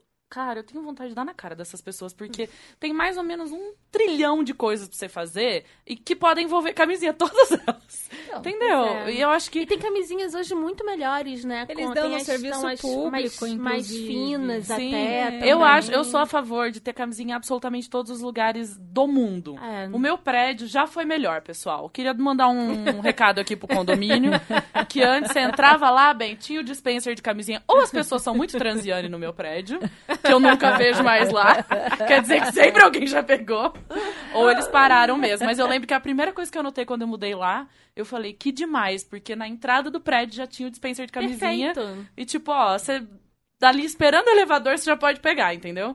Então eu acho que deveria ter camisinha em todos os lugares. E eu acho que antes, quando eu era bem mais jovem, eu via muito mais pôster, É, é, coisa na. TV, talvez. E hoje parece que eu não vejo mais nenhuma coisa assim, um lembrete. Porque, de novo, a gente tá falando aqui dentro de uma bolha. Eu tô pensando nas, nas outras pessoas que É. têm muito menos orientação sexual do que a gente. Então, como que a gente faz pra colocar de volta isso do. As pessoas que têm menos orientação sexual que a gente, aí elas estão vivendo a questão da doença numa situação um pouco menor, porque elas estão engravidando de forma indesejada. É. Imagina que foi é. feito um levantamento imenso no Brasil, porque a gente não pode pensar no Brasil só São Paulo capital, a gente tem que ter É. bastante carinho em lembrar que Sim, nosso país tem é todos os países Exatamente. embutidos, tá? Todas as classes estão embutidas aqui, todas as fontes estão embutidas aqui. Uhum. O país é grande, tem de tudo um pouco. Sim. Então, o país que faz uma distribuição gratuita, por exemplo, do DIU de cobre. É só você chegar, fazer entrar pelo planejamento familiar Uhum. no sistema público e colocar um DIU. Então, assim, você não faz, você não teria o esquecimento, você não teria É. gravidez indesejada, você não tem que procurar de forma indesejada uma clínica de aborto que o pessoal faz É. tanto drama, elas existem, gente. Existem, existe igual pessoas, tem as pessoas jogo do mais- bicho na Santa Cília, pessoal. não, mas Não. existe em qualquer lugar, né? O Qualquer paciente fala assim, ah, mas por que que eu vou fazer um exame para saber se meu filho tem problema? Eu não vou poder fazer nada. Eu falei, olha, a gente nunca pode fazer nada. É porque se eu perguntar para moça que cuida da limpeza do prédio aqui, ou que... Elas sabem o que fazer. Sim. Aonde ir, como... Eu não vou Sim. fazer, porque eu não tô naquela pele. Que direito eu tenho eu de falar qualquer coisa? Exatamente. Que direito eu tenho eu de falar para aquele corpo? E daí ela tá lá na periferia, ela foi estuprada pelo padrasto. Se ela contar na delegacia para poder ter direito ao estupro, quanto que ela vai ser humilhada, quanto que ela vai ser rechaçada, É, quanto que essa exatamente. mãe vai achar que é verdade. Exatamente. Então, é Vai ficar complicado. totalmente manchada naquela sociedade, naquela, naquela realidade que ela vive. Isso. Então, ela assim, vai numa clínica Não, e agora tá- clandestina, a obviamente. notícia de hoje, gente, que tem lá deputado, sei lá o quê, que quer tirar a pílula dia seguinte do, do SUS, enfim. Ah. Então, assim, as pessoas estão distraindo Tá com- louco. Ó, o DIU pode ser colocado. Aí é só pra, fa- Uhum. terminar a, a leitura. Então ela pode ir lá, entra no planejamento familiar. O pessoal adora falar mal do serviço público. Eu ve, eu fiz serviço público na vida, se hoje eu não faço, já Uhum. passei. Serviço público vai bem. Sim, tá? vai bem. Sim, meu Ah, pai. as pessoas recebem SMS para fazer rotina ginecológica aqui em São Paulo. Nas cidades de interior, os mesmos médicos do sistema público são os médicos do, do convênio. Uhum. Bom, é, é saber ter carinho para ver que a gente tenta ter uma medicina de acesso Sim. geral. Uhum. Então, quando o DIU foi colocado como um bom protetor para paciente mais jovem de uma gravidez indesejada, por exemplo, a gente teve no estado inteiro do Acre ano passado, por exemplo, só duas pacientes colocaram. Putz. Então você fala para mim assim, elas não têm informação? Elas têm informação. Elas vão lá e elas dificultam a informação. É, é criado um conceito de que não, aqui tudo demora, porque no público demora. Aham. os próprios. Meus médicos estavam trabalhando na proposta, inclusive, de já colher o Papa Nicolau no dia da consulta, para no retorno do exame já estar colocando. Olha lá. Dois o ano inteiro. gente. Que absurdo. Aí você fala da camisinha, tem. Poxa, jura, a gente tá num, num século que a gente não tá voando, mas tá voando informação para a hora que a gente quer e a gente busca o que a gente quer. O Exatamente. que, que conforta ouvir? O que, que as pessoas querem? Porque a busca é assim. Se você puser no Google hoje que você está interessado em mudar desse seu AP, amanhã no seu e-mail tem 25 APs mostrando na sua região buscada, não é Exatamente. assim? Sim. Então a busca é aquela que você quer. As pessoas têm coisas que elas estão declinando, elas não querem buscar. Ou porque elas se acham domida- dominadoras e conhecedoras do assunto, porque elas não estão afim de saber. Uhum. É por isso que eu acho que essa luta dentro do feminismo de dar poder para as mulheres decidirem o que elas querem, eu acho que eu falo pela Camila também, é o que a gente Uhum. mais se interessa. Porque a gente quer que todas as mulheres tenham Controle, controle, poder e conhecimento sobre as coisas que elas querem fazer. Exatamente. Então, assim, Mas tem que ter o controle, o conhecimento e, gente, tem que saber falar de uma forma muito adequada a respeito É. disso. que é super Exatamente. Porque se complicado. tem uma situação que é extremamente constrangedora, é a hora que eu admiro alguém que fala ser feminista e que vai levantar a bandeira, e a hora que ela começa a falar, eu, eu fico com vergonha dela, É. porque É. confunde um pouco Uhum. né? Confunde, olha, a gente quando fala de, de cultura, por exemplo, a gente tem que lembrar que a gente está falando de um país machista. Demais. É um país. Por que, que é um Demais. país? é um Porque co- continente machista. é a um no- mundo mas é a machista. nossa cultura, né? Esses dias no consultório uma paciente veio falando brava que a filha não devia usar nada vestido, porque no fim os homens passam a mão mesmo, que aqui não sei o quê, porque não pode. Eu falei, olha, Ai, é assim, a gente tem uma mudança muito maior para ser instituída aqui. Ela é maior porque quando as pessoas vão para Las Vegas e vêm as meninas com calcinha na rua em plena luz do dia, nenhum homem assobia, Exatamente. ninguém passa a mão, ninguém Exatamente. faz nada, porque culturalmente tá tudo bem, tá no jogo. É. Aqui tem muita coisa para fazer. Então você tem que tomar cuidado, porque assim, eu acho que a mulher tem que fazer o que ela quiser. Ela não tá fazendo, mas tem uma coisa cultural por trás. Não, é isso que é o difícil de que quebrar, é o na difícil. Por verdade. isso que não dá para só levantar a bandeira e esquecer e fazer de conta que isso não é É. verdade. Toma cuidado, porque a gente não consegue mudar uma cultura da noite pro dia. Não consegue. Ah, Não. porque eu vou usar o vestido que eu quero. Com 10 seguranças, eu também uso. Agora, É. quando eu não tenho, eu não vou usar. Uma porque menina eu não na vou mudar uma periferia- cultura de uma hora para outra. Uma menina na periferia, se ela tomar essa atitude, ela vai estar colocando a vida dela em risco, entendeu? aí. Tem que tomar Eu- eu muito concordo. cuidado na hora de falar, realmente. Então. É a mesma coisa. Ah, você que tá sofrendo abuso, bota a boca no trombone. Teve até uma influencer que é a Jut Jut, que ela fez um vídeo sobre isso. Ah, você que tá sofrendo influência, bota a boca no trombone, você tem que gritar, você tem que falar, não sei o quê. E ela tirou o vídeo do ar. Porque ela falou, gente, tem gente que não pode botar a boca no trombone. Sim, a pessoa pode morrer, gente. E aí? É isso aí. Sabe? Não dá pra você ficar, tipo, mandando todo mundo fazer uma coisa baseada na sua realidade ali de, sabe, de vida, Sim, mas- porque Porque é, é muito complicado. E outra coisa que é complicado, o que que acontece? Quando a gente tem as redes sociais, o Instagram, por exemplo, você pega uma pessoa que tem lá tanto número de seguidores, ela faz uma postagem específica. Uhum. Às vezes, a agressão que ela toma embaixo da postagem dela, você fica na dúvida por que, que a pessoa, ao invés de dar num clique e tá Uhum. no unfollow, para de seguir. Sim. Por que, que ela rasga um texto de Uhum. 10 linhas para falar o que ela tá pensando? Porque o que a pessoa disse é o que ela pensa. Uhum. Se ela tem 20 milhões de seguidores, é um problema dela, uma conquista dela. Uhum. Se ela quer dizer o que, você, que ela pensa e você não concorda, para de seguir. Exatamente. A hora que você agride ela, aí eu fico na dúvida, você quer aparecer às custas É, dela? exatamente. Você quer que um monte de exatamente. pessoas saia te curtindo ali, É. falando, legal, você tá... É. Para, olha, é um clique para você não seguir mais, porque não- você não compartilha Mas daquela ideia. Tem os odiadores 10 mil profissionais, pala- né? Então, Odiadores é. Ah, mas eu profissionais. acho que isso Concorda? é, É. até Aí, complexo, você- na aí verdade. vai vendo, a pessoa Total. faz uma, uma- um posicionamento É. do que ela pensa e ela tem que tirar do ar porque É. ela é tão agredida. Exatamente. É só uma forma de pensar, pelo amor de Deus. Exatamente, É exatamente, o que você falou sobre se sentir agredida de entrar numa maternidade para ir ter fazer que fazer a um curetagem. abortamento É. da, É. da cureta. É. Qual é a diferença que isso implica? Uhum. Muita gente te condena até de falar, nossa, ela falou que numa boa ela levou, não, ela não levou numa boa. Ela É. tá dizendo que ela já equacionou isso. A gente tá dois Exatamente. anos, um ano e meio do ocorrido, e ela tá falando pra mim que hoje tá numa boa, eu não tava lá naquele dia. É, exatamente. Então, esse julgamento da rapidez. É. Então, as pessoas estão indo atrás É o apedrejamento, de, né? ler e ouvir o que elas querem. E como elas querem tudo rápido, a gente volta na pílula da beleza, na pílula da alegria, Na na, pílula da felicidade. seguinte. É. Isso. Então elas vão para coisas, elas querem tudo rápido, tudo é para ontem e tudo tem que proporcionar a melhor alegria do mundo tem que ser Em fugaz. pouquíssimo. É por isso que tem as pílulas também emocionais, né? Os antidepressivos e tudo. Pra que fazer terapia? Dá muito Isso. trabalho, são anos. É Vamos tomar uma lógico. pílulazinha ali, né? E você vai Isso ficar mesmo. feliz, ó, instantaneamente. Ô, Isso senti uma dorzinha aqui, Camila. Não precisa falar assim comigo.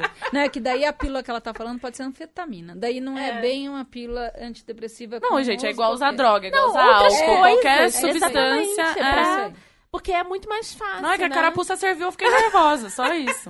Mas tudo bem, já passou. É que tudo que a gente quer de resolução fácil, que é o que está acontecendo hoje no mundo, Não é por conta da solução. rapidez de tudo, É. não vai trazer solução fácil. Vai trazer um buraco negro ali na frente, que é como vocês bem estão colocando, o que, que vai estar nele. É, exatamente. Não, mas pra mim, a- o negócio complexo é realmente ver o que, que eu posso fazer, entendeu? Pra mim, é um negócio que eu fico martelando isso o tempo inteiro, porque eu fico pensando, o que, que eu posso fazer por mim, número um, né? Porque já é difícil a Uhum. gente fazer pela gente mesma. Eu acho que eu consegui já evoluir em várias coisas, mas eu também tenho meus problemas, eu tenho meus problemas de comunicação, eu tenho mil coisas que eu preciso Todos resolver. nós. Mas aí, como que eu vou conseguir fazer com que as minhas amigas e o meu primeiro círculo de amizade aí também entendam tudo isso que a gente falou aqui, as preocupações, envelhecer, doença sexualmente transmissível, reprodução, tudo isso, pra depois pensar o que, que eu posso fazer mais ainda que a gente e pessoas. outras pessoas também, É. né, que po podam, possam fazer pra resolver. Então, é, é- é assunto complicado pra caramba. Então, eu fico imaginando, quando você fala de individualizar a pessoa quando ela entra no seu consultório, olha o tanto de coisa que a gente já falou aqui, que pode tá, que aquela pessoa pode estar passando. Então, não é simplesmente cada, cada paciente vai ter uma coisa, como a Camila tem a, a individualidade da- dela agora e eu tenho a minha. Uhum. Então, óbvio que todos os profissionais envolvidos nisso precisavam ter essa sensibilidade, essa empatia, essa, essa, enfim. Só que nesse mundo online a gente já viu que não tem. Uhum. Então, muitos médicos também não têm. Então, eu acho que o que a gente tenta fazer aqui também, né, Camila, é falar isso para as pessoas ouvirem e sentirem que elas não estão sozinhas. É, Isso dar a cara mesmo. tapa, né? Dar o próprio exemplo, falar sobre as coisas que passou. É, exato. É, e viver, infelizmente, a gente tem que viver em bolhas, né? E Tipo, vai em busca. Se ah. aquele profissional não te adequou, tem outro. Vai no outro. E vai Ah. no outro. E vai no. Ah, mas tem custo. De repente não tem. De repente é, é mais barato você ir tentando outro do que você aceitar um que você se sentiu de alguma forma agredida ou não ouvida ou não respeitada. E isso foi o meu médico que me falou. Por que, que a gente pensa tanto quando a gente vai gastar dinheiro com médicos ou com uma terapia, etc? Porque a primeira desculpa das pessoas sempre é o dinheiro, né? Que é, o mais fácil de É. falar. Mas e por que, que a gente não pensa no dinheiro que a gente tá gastando com outras coisas? Eu, eu era uma dessas pessoas que falava, poxa, mas se eu for fazer terapia, se eu for fazer isso, isso, isso, olha quanto dinheiro eu vou gastar. Tá bom, gente, mas eu também gasto dinheiro em outras Sim, coisas, sabe? A gente tem que E ter aí eu tô. Ah, a minha prioridade hoje é a minha saúde física e mental. Aham. Então, eu hoje gasto dinheiro com isso. Uhum. Então, vou gastar dinheiro com a minha terapia, vou gastar dinheiro com o meu psiquiatra, Sim. vou gastar dinheiro com, com o ginecologista, com que seja outro médico. Porque, pra Uhum. mim, é o mais importante Claro. agora, nesse momento, Claro. é resolver isso. Mas você aprendeu isso, e isso é para você importante. Mas eu executo a medicina desde o dia que eu me formei da mesma forma. Então eu já atendi Uhum. paciente no hospital público do mesmo jeito. Um dia eu transitei para o hospital de atendimento de plano médico do mesmo jeito. Tive a sorte de estar no mercado hoje que eu posso dar um atendimento igual do mesmo jeito Uhum. e diferenciado só no sentido de que eu hoje consigo proporcionar uma sala de espera um pouco mais legal, que tem os brigadeiros. Ai, adoro os brigadeiros! Mas eu fui é, e sou e levanto essa bandeira de que cada Uhum. um tem que ser respeitado do jeito que vem. E as pessoas, quando me veem e não passam mais comigo, porque passavam quando era no plano, elas falam, mas você não mudou nada. E eu não mudou nada É. não significa fisicamente. Uhum. Porque através da- até das publicações elas percebem que é a mesma pessoa sempre. Sim. Então é uma proposta de vida. Então eu acho que assim, o que, que vocês fazem como comunicadoras? Vocês têm uma proposta de vocês abraçada de vocês. Uhum. Que bom se as pessoas pudessem se abrir, abrirem isso e estarem se movendo e estarem se comovendo e estarem se envolvendo com isso que vocês estão fazendo. Isso é bacana. É a gente ter uma filosofia, acreditar nela E trabalhar nela. nela. E a gente vai Exatamente. amadurecer dentro dela formas. Uhum. Eu mesma já cheguei a, a olhar para a década dos 40 diferente, agora tô nela. Mudou, mudou a forma e eu não tenho nenhum problema de falar para o paciente, olha, eu posso pensar assim de um jeito, mas se amanhã aparecer um estudo novo e eu concordar com ele e minha cabeça pensar, não é que eu tô louca, é que eu tô Evoluindo. evoluindo e tô aceitando as coisas. Uhum. E uma conduta que eu dou para você é diferente da conduta que eu dou para outra com a mesma idade, com coisas muito parecidas sendo ditas, mas ela me dá um outro truque ali dela que não me deixa eu tomar a mesma conduta. Uhum. Tá tudo certo, qual é o problema?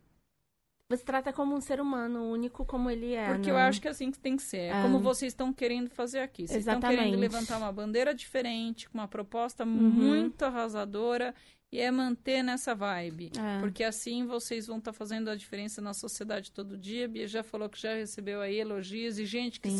se, Se identifica, ocupou, é. perdeu lá seu tempo, né? Porque já que o tempo É, virou uma é, preciosidade exatamente. absurda. É, ninguém tem tempo. As pessoas doam o tempo dela, né? Dão o tempo dela pra, pra ouvir a gente. Isso é muito sério, né? Então, e aí vocês estão fazendo devagar, plantando no ritmo de vocês, com propostas É. cada vez mais arrasadoras.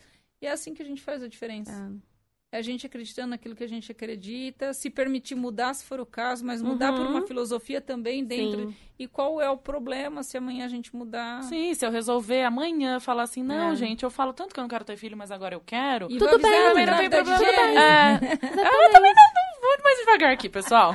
Mas, mas eu, tudo bem se eu mudar de ideia, tudo bem se. se- então, essa eu, eu quero que fique essa mensagem também, porque Sim. aqui nesse podcast a gente sempre fala, fica brincando com o negócio do coletor menstrual, que, eu, que, que a gente fala muito, e até a Camila tava com, com uma amiga e foi Lá no comprar. Canadá. Foi comprar com ela o coletor, porque a gente falou tanto. Eu sou a madrinha negócio- de coletor dela. Aí, eu quero, ser- eu quero amadrinhar, amadrinhar um Pois é, eu tenho várias perguntas agora bate- bate-bola pra Karina é, sobre várias coisas. Vai lá com o começar? caderninho. Vai, Camila, vai logo. Nós vamos ser expulsa daqui, vai logo. Pílula anticoncepcional é bom ou não é bom? Individualiza o paciente, pergunta o que ela acha. Vai ser bom se for bom pra ela. Copinho Bom ou não é bom? Mesma resposta. Mesma coisa, totalmente individualizado. Totalmente. Mas usem copinho, tá, gente? Pare de tomar pílula, que é muito melhor.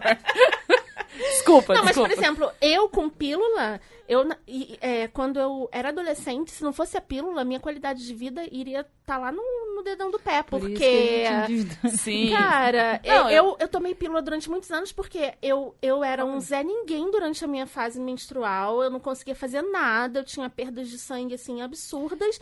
E depois que eu parei de tomar a pílula agora, com depois dos 35, minha vida é, voltou tudo super normal. Tem três dias de menstruação, tudo normal.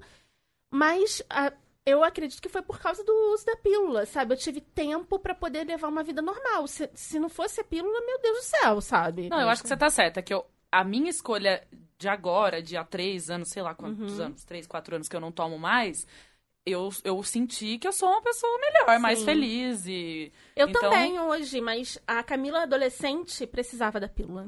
Por isso que é é isso, é essa história. Essa história é bem contada. Então, lá atrás, não foi ninguém que te empurrou pílula goela abaixo. Não. Lá, lá atrás, você trouxe um quadro clínico e alguém falou isso vai ser importante. Você realmente viu quanto você teve de benefício. Uhum. Até o momento que você começou a questionar se precisava manter. E a hora que você decidiu parar, se você teve benefício na pausa, que bom. E se não tivesse tido e tivesse que voltar, tava tudo bom também. Então Uhum. não dá.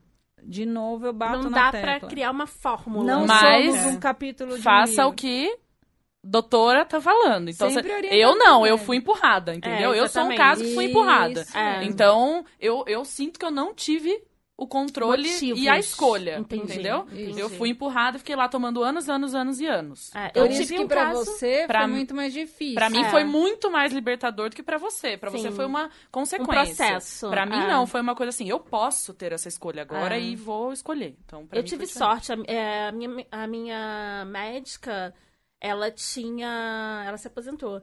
Ela fazia consulta, ela tinha uma câmera. Eu via minha vagina. Uhum. Enquanto eu tava fazendo a consulta, tinha uma, uma, uma tela aqui do meu lado. E ela ia me explicando tudo e eu ia olhando Ai, falava. gente, muito show isso. Várias pessoas nunca viram a própria vagina, né? Tipo, É, hoje é difícil, né? No Papa Nicolau, numa colposcopia, é muito comum. é. E ainda ouço muita mulher, eu falo, você não acompanha o exame? Ah, eu nem olho, eu tenho... É. É Pois de é. novo aquela coisa, mas eu vou saber o que que leva ela a não querer olhar. Tem É. mulher que acha que a hora que o fio do OB rompe, ele se perdeu pra dentro da É. barriga. Ai, gente, eu acho muito engraçado. Coletor menstrual não vai se perder dentro do seu corpo, tá, pessoal? Fica calma, enfia o dedo e acha ele lá, que ele vai estar lá. Relaxa que ele vai sair. Relaxa, enfia a mão lá que ele vai estar lá. Eu adoro a cara de pânico das pessoas. Mas eu não vou saber colocar É. o coletor menstrual. Falei, amor, você sabe o tamanho do seu canal vaginal? Só uma perguntinha aqui rapidinho. Porque assim, ele é curto, tá? Tipo, ele não é uma coisa. Não é um túnel igual quando você vai pra praia, entendeu? Na Ele enxerga, não vai entrar sabe? pelo seu útero É, adentro, entendeu? Então, assim, é só ficar um pouquinho calminha lá, você vai encontrar esse coletor, esse OB, ele vai estar lá, É entendeu? porque o o autoconhecimento É, eu acho que então você podia fazer o quê? Quando você terminar de ouvir esse episódio? Enfiar o dedo lá pra ver até onde vai, por exemplo. É uma sugestão que eu dou pra você. Você sentir o que, que tem lá, Vai entendeu? tomar banho, não, não Tá tá bom, com pressa. que pra ter isso. prazer sozinha, ela enfia tantas coisas lá, já não sabe Não que é. Ah lá, entendeu? é. Enfia o dedo pra ver o Exatamente. tamanho que é o seu É um tal negócio, de entendeu? pilha que some e volta. Ah lá, né? entendeu? Escova de cabelo, de dente, por aí. a gente- Então, também não precisa Nossa. ficar pondo esses objetos não identificados aí. Compra um objeto próprio pra isso, né? Eu não quero também que você fique enfiando tudo que você vê pela frente sai se machucando. É, e tem um pouco de higiene também. Então, essas coisas aí depois vocês Se podem. usar despreza, né? Não volta de novo na a caneta. Não volta no estojo, por exemplo. Você pode. Mas isso você pode ter uma consultora de sex shop que pode te ajudar, entendeu? Aí você pode falar com ela. Exatamente. Mas- na internet até, gente. É, gente, na internet tem um monte de coisa, sabe? Vocês podem. É. Mas essa coisa de você não saber, né? Como é que é, É. a sua. A, a sua depiladora sabe mais do, da sua vagina do que Do que você, você, isso sabe? não dá, Tipo, né, gente? não, tem não. que olhar. Tem. E outra coisa, é quem tem quadril largo é boa parideira. Verdade? Não. Não, né? Mito, Nossa, porque totalmente senão as mito. pessoas iam querer que eu parisse alguma criança imediatamente.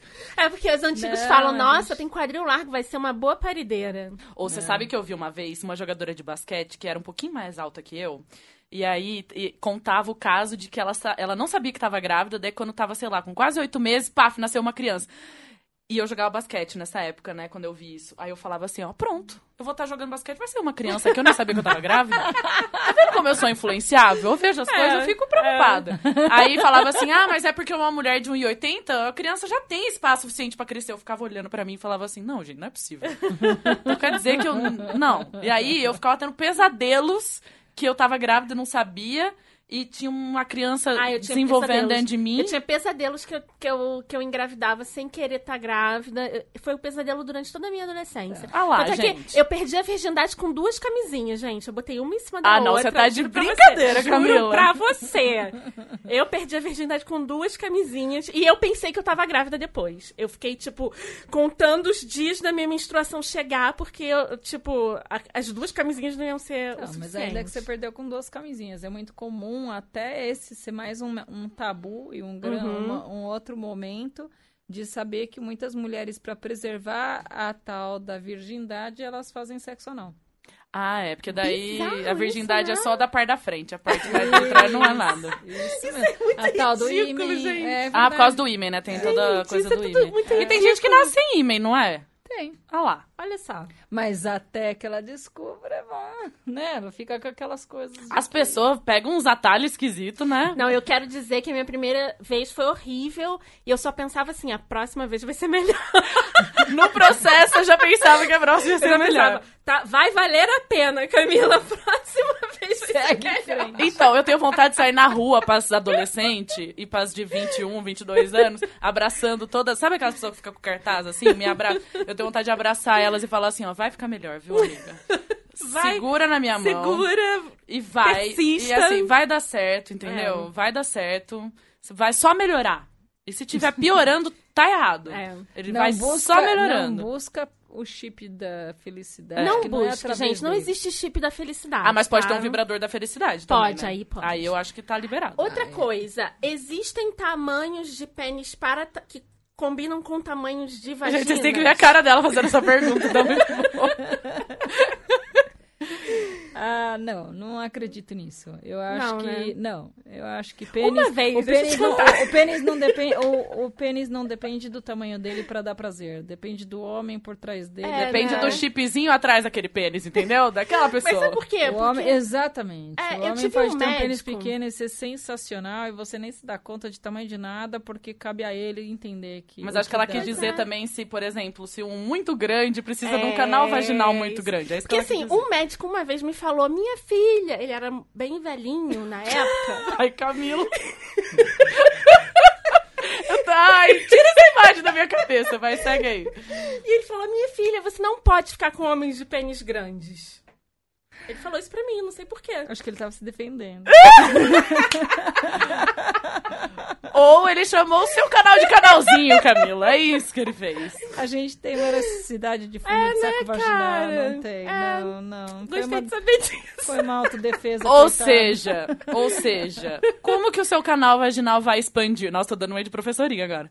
Se você tiver o quê? Feliz, relaxada, com muito Sim, prazer. Então, às sim. vezes, cê- dor na relação pode ser um milhão de coisas, certo? Certo. Pode ser realmente que você tem algum problema que você precisa tratar. Ou Você não pode tá ser. relaxado. O problema você não sabe se é da cabeça ou se é um problema físico local. É. Pois é, então não vai colocar a culpa no pênis do outro ou no seu canal vaginal. Coitado, seu canal vaginal não tem nada a ver com isso. Então Uhum. você tem que pensar bem se você tá querendo, tá transando com aquela pessoa. Não é o Sim, tamanho do Sim. pênis dele, não. E camisinha feminina? Funciona? Ah, eu vi ontem e eu fiquei com vontade de Funciona. experimentar. Funciona. Funciona? Funciona. E protege a vulva, sabia? Isso, porque ela tem a parte que fica externa. Assim, ó. É um preservativo. É. Ele Nunca é usei.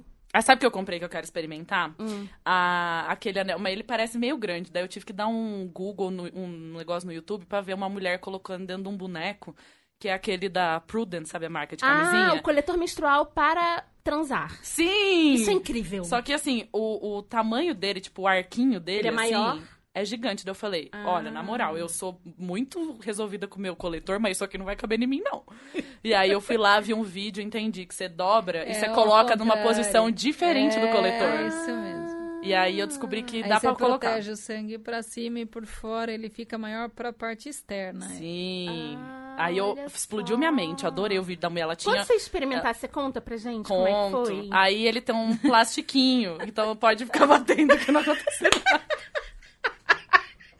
Porque eu tenho amigas que fizeram com coletor e se machucaram muito, gente. Não transem Ó, com coletor menstrual. Amiga da Camila que fez essa merda.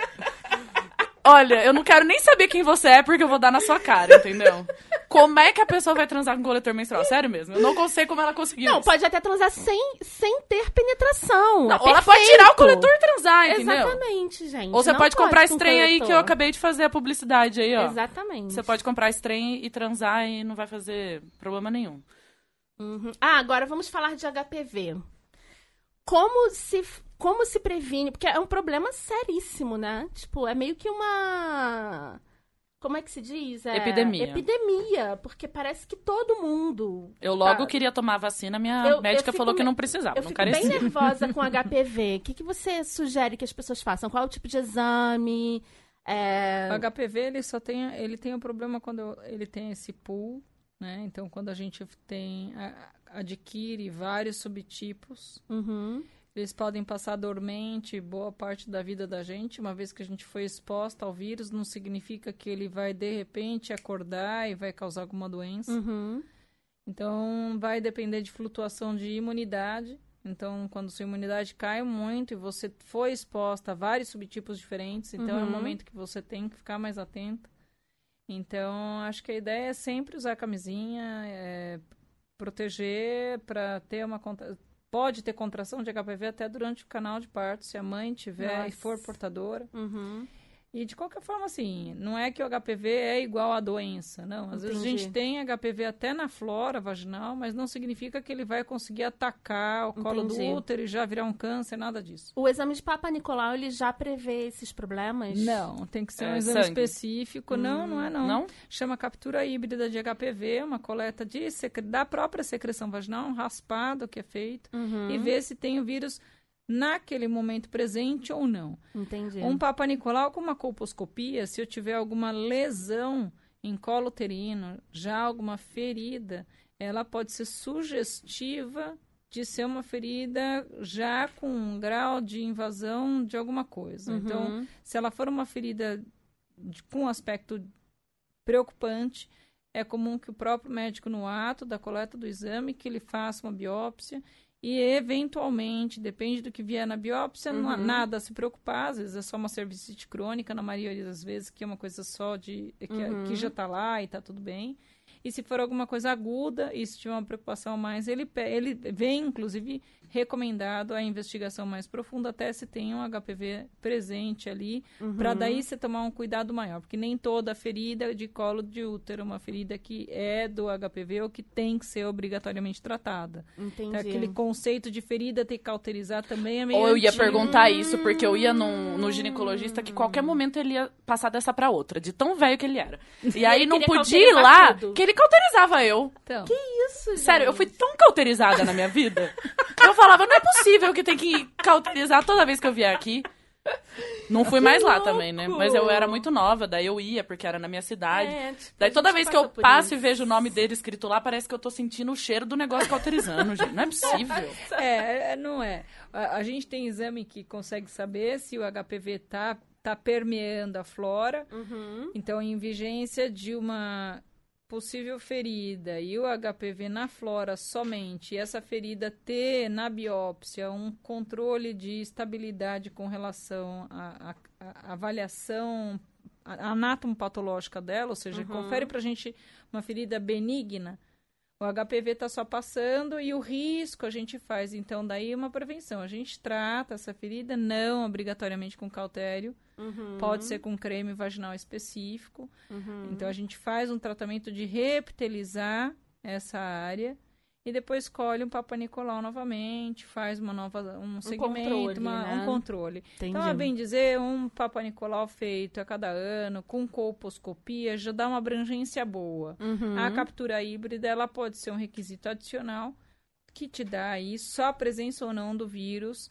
no caso de ter ferida para preocupação. Eu Uhum. geralmente peço o exame completo, com tudo, mas é verdade que por vezes a paciente vem enlouquecida porque deu lá um HPV. Só aparecer HPV não significa que ela esteja correndo risco de qualquer coisa. Ele pode só Uhum. estar fazendo uma transição pela flora, só requer um acompanhamento, mas o Uhum. tratamento se impõe a hora que eu tenho alguma lesão duvidosa de estar sendo causada por esse vírus. E também, se você pegou HPV, não tem problema nenhum, que daí você cura. Porque eu já tive amiga também que veio falar pra mim que Isso parecia que mesmo. tava alguém morrendo. Não, porque eu descobri que eu tive HPV. Ai, eu achei que você me deu notícia muito pior, sabe? É tipo, famoso, todo já esse tratou vírus, e... né? Mas, Pois, tipo, né? você- às vezes até esse reptilizador ou você melhora a sua imunidade, você tá colhe dali 90 dias, Não tem mais. 120, não tem mais. Aí, aí você pode ser felizinha de novo. Não, Acabou. não precisa entrar em pânico. Procure seu médico, tem uma boa É, encontre... Se você tá aqui em São Paulo, a Karina, gente, indicamos, tá bom? Indicamos. Vai ter uma fila ter quando uma esse sair esse fila. episódio. de pessoas que querendo saber se tem HPV. A galera já reclama que demora duas horas pra poder ser atendido e fica socando brigadeiro na recepção. Eu Você tá nervosa, você xuxa brigadeiro, faz um cafezinho, espera que vai dar tudo certo. Porque as pessoas que, nossa, por que que ela tá demorando tanto lá dentro? O que será que ela faz? Porque é né? assim que tem que ser, gente. É assim que tem que ser, tem que conhecer o paciente, tem que entender qual que é o problema. Exatamente. Ou às vezes não tem problema, é só uma dúvida, igual É. eu tenho milhões de dúvidas, entendeu? Pois é. Eu, por mim, ficava aqui três horas. A gente tem que terminar, infelizmente. Então, vamos fazer a nossa pergunta? Por favor, Camila. Psicológica? É uma pergunta psicológica, Karina. Vamos lá. Você tem poucos momentos, poucos segundos pra colocar três coisas numa mochila, porque o mundo virou. Você tá no meio de um apocalipse zumbi e você vai ter que sair correndo, né? Com seu marido, com as pessoas. E você tem que botar só três coisas dentro de uma mochila. O que, que você Não colocaria? pode. Eu sei que você vai falar do cachorro. Não, não pode. É, ele tá com não você pode já. humanos nem animais, que eles já estão com você. É. São A três ideia é itens. Três itens. Aí, itens não podem ser sentimentos, tem que ser coisa. É, Coisa. coisas. Você vai virar nômade. Você tem que pensar o que, que você vai levar. Acho que vibrador, né? A gente tá aqui falando o tempo todo. É, uma É. coisa básica. Aí um com... Será que já tem um que coisa um com energia solar? É, É. com energia solar. Vai- Alguém vai inventar isso. É, porque por enquanto eles só carregam na tomada. É. fixado lá, É, é. né? Então tá bom. Acho que um vibrador vai obrigatoriamente. Importante. É importante. É...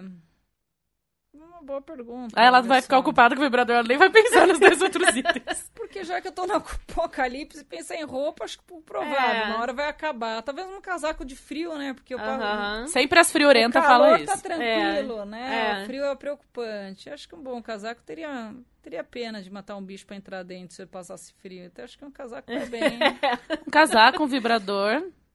Mais um item. Poxa vida, essa é boa, hein? Tô imaginando ela parada na casa dela, assim, os zumbis tudo correndo e ela assim. Hum, Deixa eu pensar. Vibrador, Acho que o celular, ele pode funcionar. casaquinho. Ele pode funcionar durante um tempo. É, pode ter aí um. Já tivemos convidados que botavam o celular. Primeiro. Ah, o- eu acho É. que o celular, ele tem que ter um jeito de carregar mais vezes, né? Foto. Eu documentaria o fim da minha vida, com certeza. Olha, ela ia É, fazer eu um. também iria fazer isso, gente. Ah, começaria a escrever, eu tenho menos talento pra fala, eu acho que de escrita vai bem. Acho que eu ia documentar, tirar foto. É, eu também ia fazer De isso. Nossa. alguma forma eu ia deixar lá pra alguém que um dia achasse. Ó, vocês iam que morrer é. rapidinho, gente. Vem, vem na minha que eu vou proteger vocês, porque vocês. Gente, eu só fico pensando em me proteger e vocês estão querendo documentar o Tá trem? o quê? Eu Você já parto do pressuposto que eu vou morrer mesmo. Eu também. Eu não, Então eu eu quero vou proteger todo mundo. Aí, ó, é por culpa de pessoas como vocês que eu tenho que trabalhar triplo, entendeu? Porque imagina o quanto de zumbi eu vou ter que matar enquanto vocês estão fazendo um vlog aí do apocalipse. Pelo amor de Deus, mas eu posso matar o zumbi even- eventualmente com o flash do meu celular. É, vai que ele, Vai que ele ele, tem ele, tem sensibilidade. sensibilidade. Se é, se é o zumbi lá do, do Will Smith, tem Ah. sensibilidade à luz.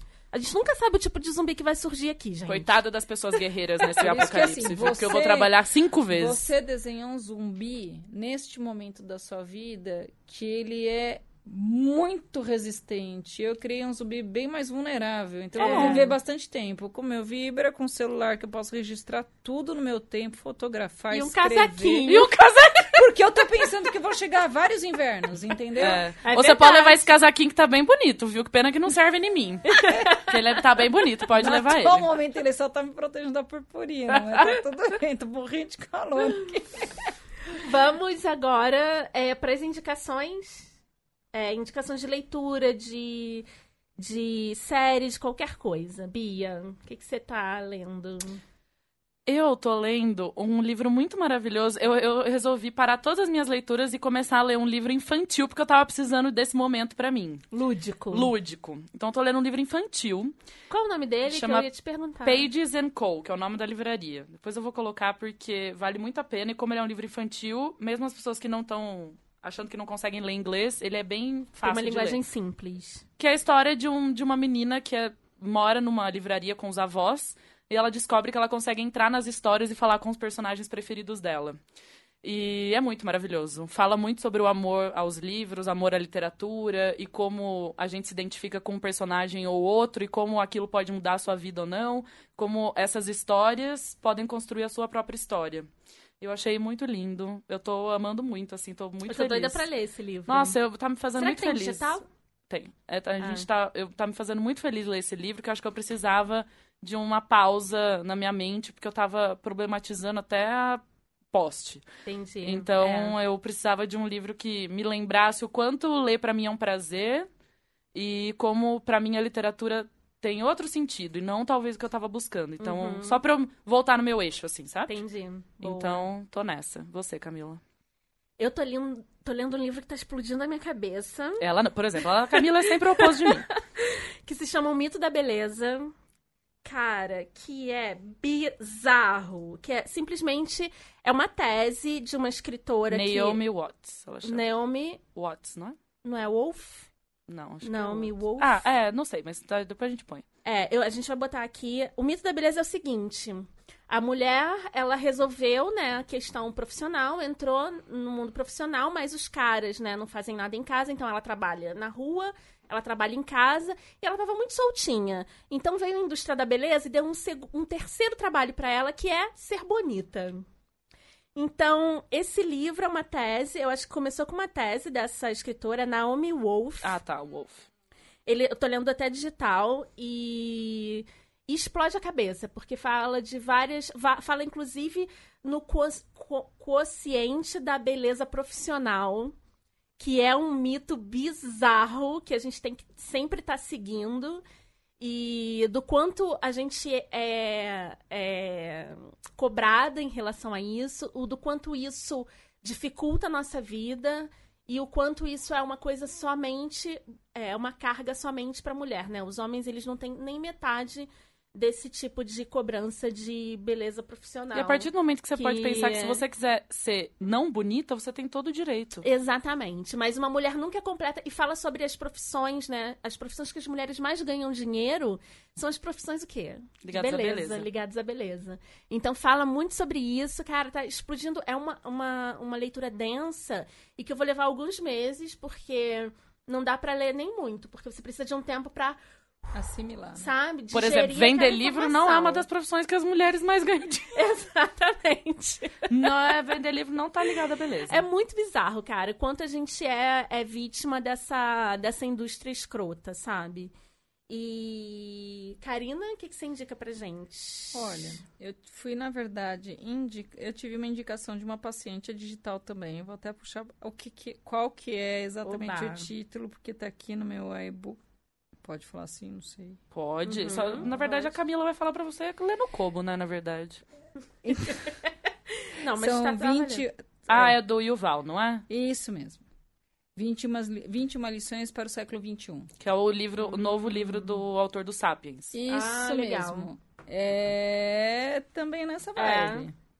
Você de um descortinar os, os- Aí, dali a pouco, você volta um pouco pra trás, relê de novo. Pra é- poder digerir. É bacana, é. E pra gente te achar, Karina, se É. as nossas é, ouvintes quiserem uma consulta aqui em São Paulo, como é que elas te acham? Ah, Karina Azuli tá aí. Tem, tem, tem no Face. Muita gente me acha até pelo Face mesmo. Lá eu sou eu por eu. Um pouco médica, um pouco mulher, um pouco tudo. Ótimo. Sou lá Humana. uma pessoa humana. Elas conseguem acessar. É uma página de livre acesso. E ali por ali a gente passa maiores informações se precisar. A se gente vai quiser e colocar o link pra vocês, gente. Tá, do Insta ele é bloqueado, eu faço um acesso restrito, porque no Insta eu sou mais eu do que a médica, então eu tento. Tem que se Ah, resguardar ter- um pouco. Não é uma questão de resguardar, mas como ali eu sou mais eu, é um lugar que eu também quero aparecer como gente. Uhum. Claro. Não só como a médica. Então eu Sim. escolho Claro. ali como eu apareço, hora, hora de um jeito, hora de outro. Aham. Hora o cachorro, que ela Sim. fez É, questão igual de tirar a gente minha... com os nossos. Não, porque eu sei que as pessoas que têm cachorro, imediatamente elas querem Ah, chuchar o cachorro na mochila, Tadinha entendeu? do Einstein, cara. Chegar em casa agora, porque meu cachorro chama Einstein, né? Ai, Olha, eu queria ter um Einstein na minha vida. Eu fico só sofrendo que eu não tenho cachorro, mas vou resolver esse problema. Lele, quer dar alguma indicação pra gente terminar? Não, a gente tá super atrasado, né? Gente, obrigada pra achar a gente, arroba as desqualificadas, arroba desqualificadas no Twitter. E até a próxima. Beijo! Beijo, tchau. Tchau.